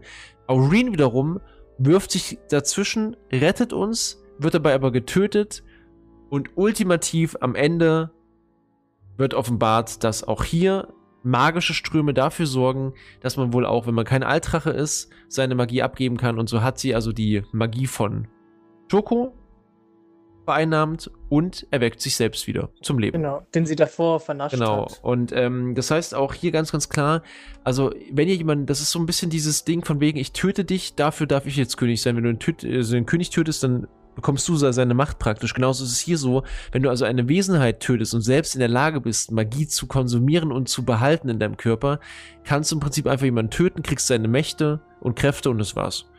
Und genauso ist es hier auch. Das heißt, Aureen ist jetzt im Prinzip in der Lage, äh, sich selbst zu retten. Ja, das heißt, dieser Tod, den sie gesehen hat, der war auch vorbestimmt. Sie musste praktisch sterben. Und ja, jetzt geht es darum, dass wir Kakatorik jagen ihn schwer verwunden, weil er ja noch verwundet ist. Das heißt, er fliegt praktisch durch den Nebel durch, will sich wieder heilen. Was wir also auch lernen, ist natürlich bei Kagatorik, dass praktisch das Konsumieren von Magie, Energie, Wunden heilen lässt bei Altrachen. Ja, und dann äh, passiert aber folgendes. Wir ja, verletzen ihn schwer, er stürzt aus den Nebeln, reißt ganz viele Teile mit, nämlich einen Teil von Melantrus Gebiet, einen Teil von Balthasars Gebiet und einen Teil von Krenz Gebiet, also von den Domänen, so ein bisschen Insel, Stück, Felsenstück, Drachensturz entsteht. Genau. Und dann geht es in die finale Phase. Franz, was Hier tun wir jetzt? muss man dann ja noch erstmal erwähnen. Erstmal, ähm, ich hab's noch richtig gut in Erinnerung, mhm. wie wir die Story-Instanz gespielt haben. Und ähm, die hat ja mit dem Cliffhanger geendet, dass Arene ja äh, quasi getötet worden ist und die Blume von Cave, diese Kristallblüte, zerfällt. Und ich habe noch ganz gut da, dich so vor geistigen Auge, wie du sagst, ach, nächste Episode, da wird die eh wiederbelebt. Was ist das eigentlich für ein Scheiß? ja, also wir sollen jetzt hier nicht so rummachen. Und äh, so ist es ja dann auch gekommen. Ähm, wie du ja schon erwähnt hast, ich finde es interessant, dass Arene durch das Fressen von Palavajoko quasi ähm, diese Sonderstelle hat und im Prinzip unsterblich geworden ist, weil sie ja quasi, mhm. ich weiß jetzt nicht, ob jetzt dauerhaft wiederbelebt werden kann oder nur, die, ob das jetzt quasi einmalig war, aber eigentlich, weil Palavajokos Kraft ja auch auf die Altrachen übergehen kann, denn Palavajoko hat ja auch erweckte Silvaris gehabt, etwas, was man davor nicht kannte, dass äh, Altrachen andere Altrachen-Minions oder Gebiete anderer Altrachen übernehmen können. Und das konnte Palavajoko ja trotzdem machen.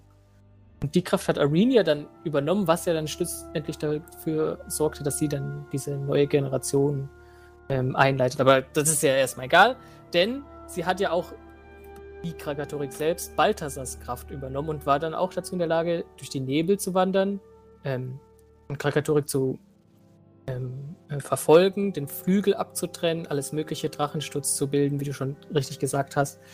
Und Kalkatorik hat ja unter Drachensturz, äh, also sein, da muss man sagen, man hat nur sein, sein Flügel gesehen und seinen Rücken und mm. Schwanzstück, aber sein, sein, Kopf oder sein Gesicht und seine Hände hat man ja gar nicht gesehen. Die waren ja quasi unter der Insel, quasi im Prinzip unter genau, Wasser. in die Erde praktisch. Äh, beziehungsweise in der Erde, ja. Und der, da ist er ja auch auf Leylinen-Energie gestoßen und wollte sich mit dieser Energie wieder heilen.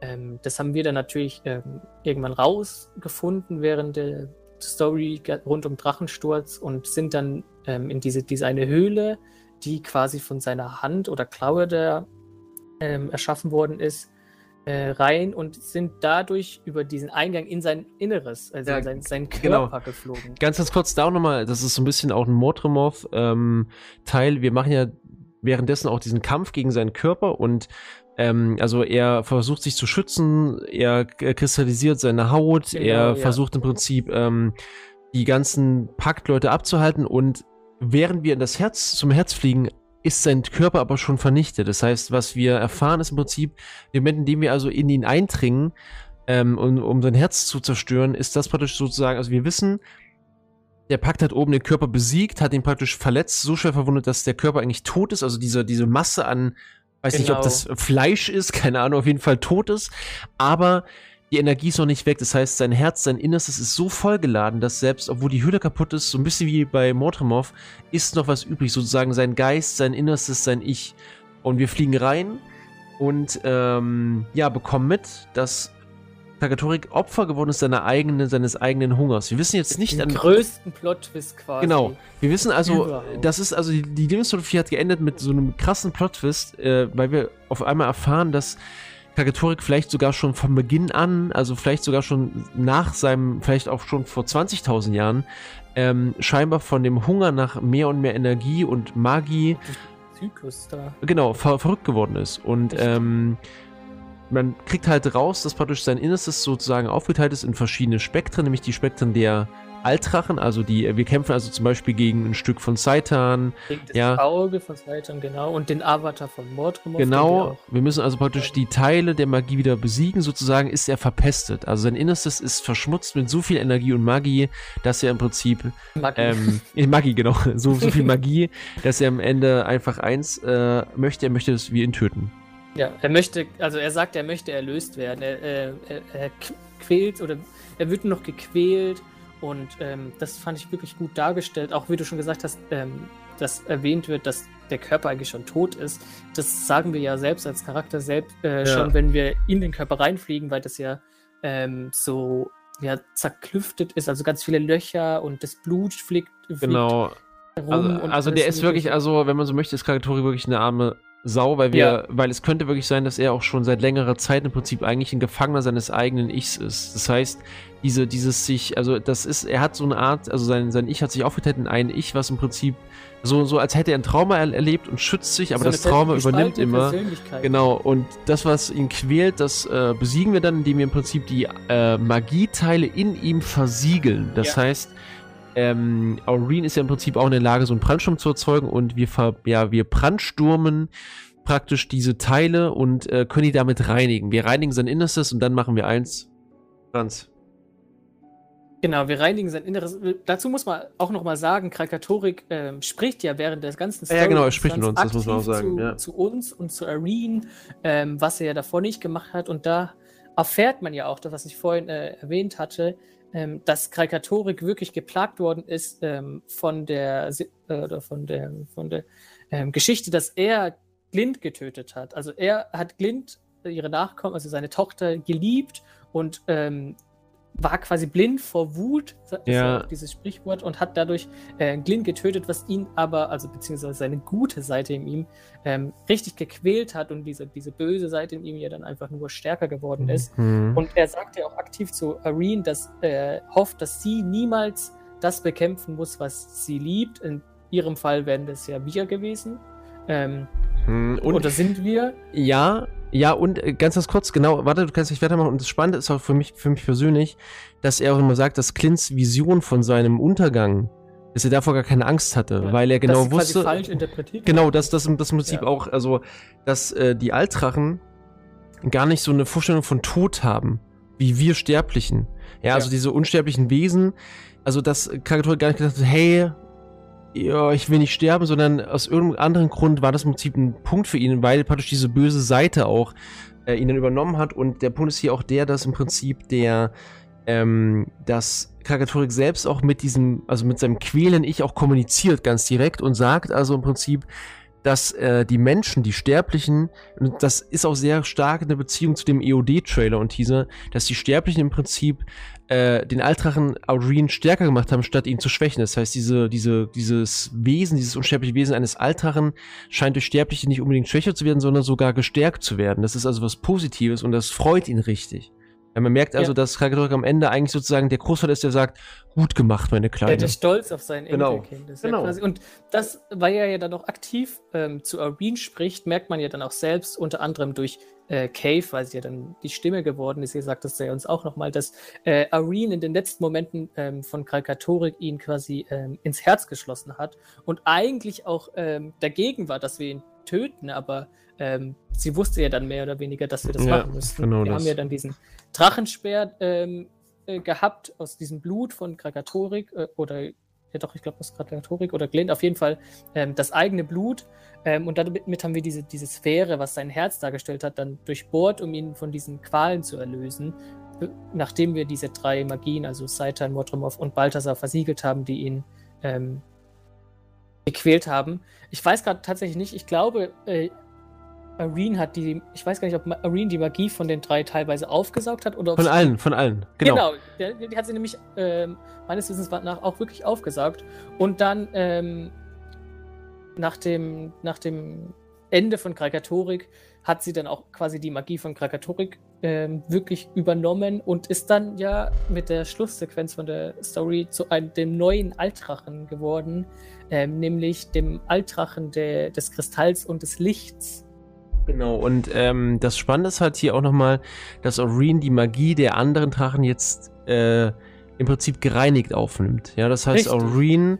Als äh, dieses, als dieses ähm, Spektrum vereinend, das, Prisma. Äh, das Prisma, was im Prinzip diese Teile wieder aufteilen kann in die Urform, äh, sorgt dafür, dass im Prinzip jetzt diese Reinigung vollzogen wird. Richtig. Deshalb auch diese weißen, hellen Kristalle, dieses Licht, was so ein bisschen auch vermutlich für Hoffnung steht und ja, die Offenbarung, ja, das, dass da gute Zeiten.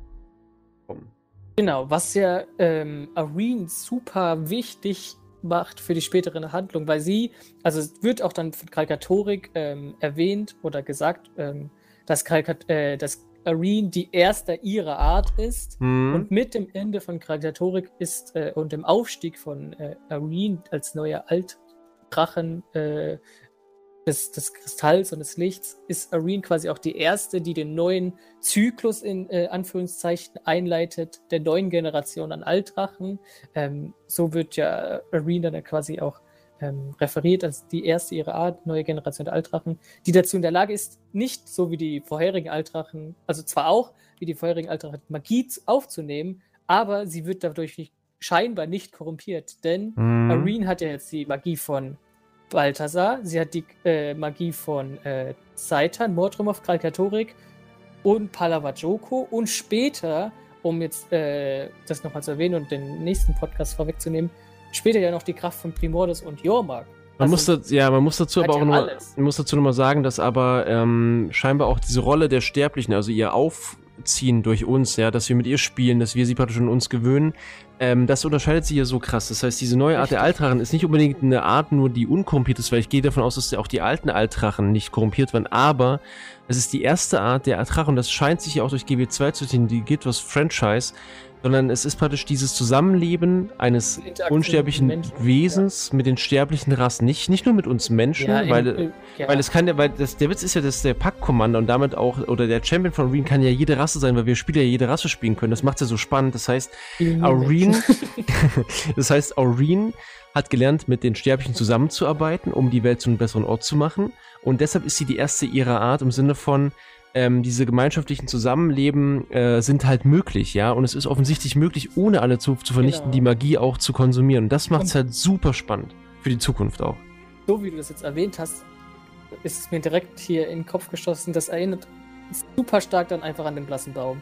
Denn genau haben das. wir ja vorhin schon spekuliert, dass der blasse Baum vielleicht auch einfach nur durch diese ähm, miterlebte Interaktion zwischen den Rassen und Völkern, also Zentauren und Menschen, ähm, quasi äh, zum damals ersten seiner Art, also nicht korrumpierten Baum, heranwachsen konnte. Und so ist es ja dann auch einfach mit, mit Arene gewesen, die dann Genau. quasi von uns, äh, den Erhabenen und Cave und so aufgezogen ist und dadurch zum, zur ersten ihrer Art von, in Bezug auf die Altrachen wurde. Das ist ja auch so, und das ist genau das, was ich sage. Das heißt, ähm, in der, in der Grundkonsequenz für die Geschichte kann das immer bedeuten, dass im Prinzip die Macht, die Liebe, Freundschaft, diese Erfahrung miteinander bringt, stärker ist als jeder Magiesturm oder stärker sein sollte, weil praktisch das reinigen kann. Und ähm, vielleicht als Ausblick auf nächste Folge, auch auf Bubbles und Co., äh, wenn wir auch auf den EOD-Teaser uns das mal anschauen, das ist jetzt zum Beispiel, wenn man das in einem Jahr hört, vielleicht hat man dann sogar schon den, die Bestätigung, ähm, kann ja sein, dass genau auch diese ja, Altrachen, die praktisch mit Spielern zusammen schon, oder diese Drachen, die mit Spielern zusammen zu tun hatten, wie zum Beispiel Kunawang aus GW1, dass diese Drachen vielleicht einfach auch, oder dass Kunawang zum Beispiel der nächste wird, der vielleicht dann im End of Dragons auch zu einem Altrachen, zu einem Guten wird, weil er im Prinzip durch Quasi seine, ersetzt. Genau, weil er im Prinzip durch seine Erfahrung mit den Menschen, weil er den Menschen geholfen hat, er wurde selbst von denen befreit, so ein bisschen wie Aureen auch geschützt, äh, dass er dann auf einmal auch einer von denen wird. Es kann ja sein, dass im Prinzip dadurch sozusagen diese neue Ära eingeleitet wird und die Welt wieder Richtig. zum Einklang findet. Genau, und, Und ja. das würde auch das Problem mit dem Ungleichgewicht äh, Genau. lösen, was wir ja erschaffen haben, indem wir alle Altrachen töten. Genau, und ähm, ja, offensichtlich ist es aber auch so, das ist ganz wichtig, auch durch den Tod von Kagatorik, selbst da konnte Aureen nicht alles aufnehmen, ja, also auch äh, der Tod von Kagatorik sorgt dafür, dass Energie natürlich woanders hinfließt, das kriegen wir später dann nochmal mit, das heißt, auch hier haben natürlich andere Altrachen davon noch was abbekommen, man muss übrigens dazu auch sagen, es kann natürlich auch sein, dass irgendwann jemand auftaucht, der irgendeinen Stab mit einem Blutsteinsplitter hat und da sind alle Drachenenergien drin und sagt, hey, guck mal, ich habe alle Drachenenergien, äh, ist natürlich alles möglich, weil die Energien nicht zu 100% immer so sozusagen vielleicht er dann. Äh, ja, genau, so, so wie, wie eine Art Ladestation. Kann jetzt der Altrache nicht sagen, oh, Renio, ich habe alle Energie bekommen, sondern das ist so ein Gefühl von, ja, irgendwie ist die Magie nicht mehr da. Ja, ich habe sie aufgenommen oder es hat sie jemand anders sich geholt. Ja, und am Ende ist das praktisch das Ende von Kagatorik und damit auch die, das Ende praktisch des äh, Altrachen, den wir dann am Ende der Living Story 4 töten und der Beginn einer wunderbaren, ähm, ja, eines wunderbaren Aufstiegs von Aureen als Altrache. Und ja, hier würde ich einfach schließen. Es ist ein fast zwei Stunden Podcast geworden. kein, kein Kommentar zu diesem Hör 1,30 ist uns zu lang, die höre ich mir nicht an. und ähm, ja, nächste Woche werden wir uns beschäftigen mit dem wunderbaren Primordos, Jormak und Bubbles. Franz, von den drei Altern, die wir heute besprochen haben, dein Liebling und warum bitte? Abschließende Worte von dir. Mm, Schwierig, schwierig, schwierig. Insgesamt ist es natürlich Bubbles, ganz klar. Nee, nee, nee, nee, nee, nee, nee, ich will hier nicht schon wieder sowas wissen. Ich will nur wissen von den heutigen. Ja, Los ja. geht's. Ah, Ich glaube, ich würde prinzipiell Seitan sagen, aber Okay. ich glaube, es ist Mordremov aufgrund dessen, dass Silvari eine Master Race ist und die ganze Interaktion wirklich richtig gut gemacht worden ist. Uff, okay. Ja, also ich kann mich halt schwer entscheiden zwischen Kakatorik und, ähm, und Motomov, Motomov wegen diesem ganzen Gedöns mit Ich bin der ganze Dschungel. Aber bei Kakatorik, also Saita ist auch cool. Ich, ja, es ist schwer. Ich finde, also Krakatorik Ah, würde mich, also ich finde Krakatorik also, irgendwie nicht interessant. Kakatorik ist Der natürlich, Ankerkopf. Ja, Kakatorik sieht nicht so cool aus, aber Kakatorik hat leider dieses, hat diese, hat diese inneren, diesen inneren Konflikt, den macht, das macht ihn sehr sympathisch, finde ich. Muss ich ehrlich, ich habe ein ganz großes Problem, mich gerade zu Aber da, entscheiden. das ist ja dann, das ist ja dann ein Stück weit Doppelmoral, dass du sagst, dass Krakatorik dadurch äh, sympathisch wirst, aber Flast, der genau den gleichen Konflikt hatte, den du deswegen- ist, okay, Flast ist ein äh, absolutes Opfer. Pass auf, Flast, Richtig, richtig, Flast, das nein, nein, stopp, stopp, stopp. Flast wächst isoliert auf und ist dann so dieses, ja, ich weiß nicht so richtig, wie ich umgehe. Ich bin tot. So, kein, ich habe keinen Bezug zu Flast. Was hat Flast bitte gemacht? Come on. Ach komm, hör auf, bitte. Nee, wir reden nicht über Flast. Nö, ganz ehrlich, mir reicht schon wieder. Okay. Nee, mir Also du schon sagst, äh, Mordrum und Krakatorik sind äh, wieder. Äh, Ja, eher Motor, Motormorph, muss ich sagen. Ist, glaube ich, hier von den drei meine Nummer eins. Dann kommt Kagetorik und dann Zeitan. Bei mir designtechnisch von den drei ist definitiv Seitan. Ja, auf Platz jeden Fall. eins. Easy. Und ich glaube, ähm, Mordremov bei HOT besser als POF war. Ja. Ja, ansonsten ähm, bedanke ich mich bei dir, Franz, für deine Unterstützung heute wieder. Was heißt Unterstützung? Du bist Teil des Podcasts. Klingt immer so, als wärst du ein Gast. So, Auch ja. Franz, hat Spaß gemacht, aber nächste Woche hole ich einen anderen. Nee, und äh, nächste Woche sehen wir uns wieder mit den anderen drei Altrachen. Ich wünsche euch noch einen wunderschönen guten Morgen, guten Tag oder guten Abend. Franz, was möchtest du noch sagen? Ich wünsche das Gleiche. Schwach. Ja, und dann sehen wir uns nächsten Freitag wieder und verlieren uns in Geschichte.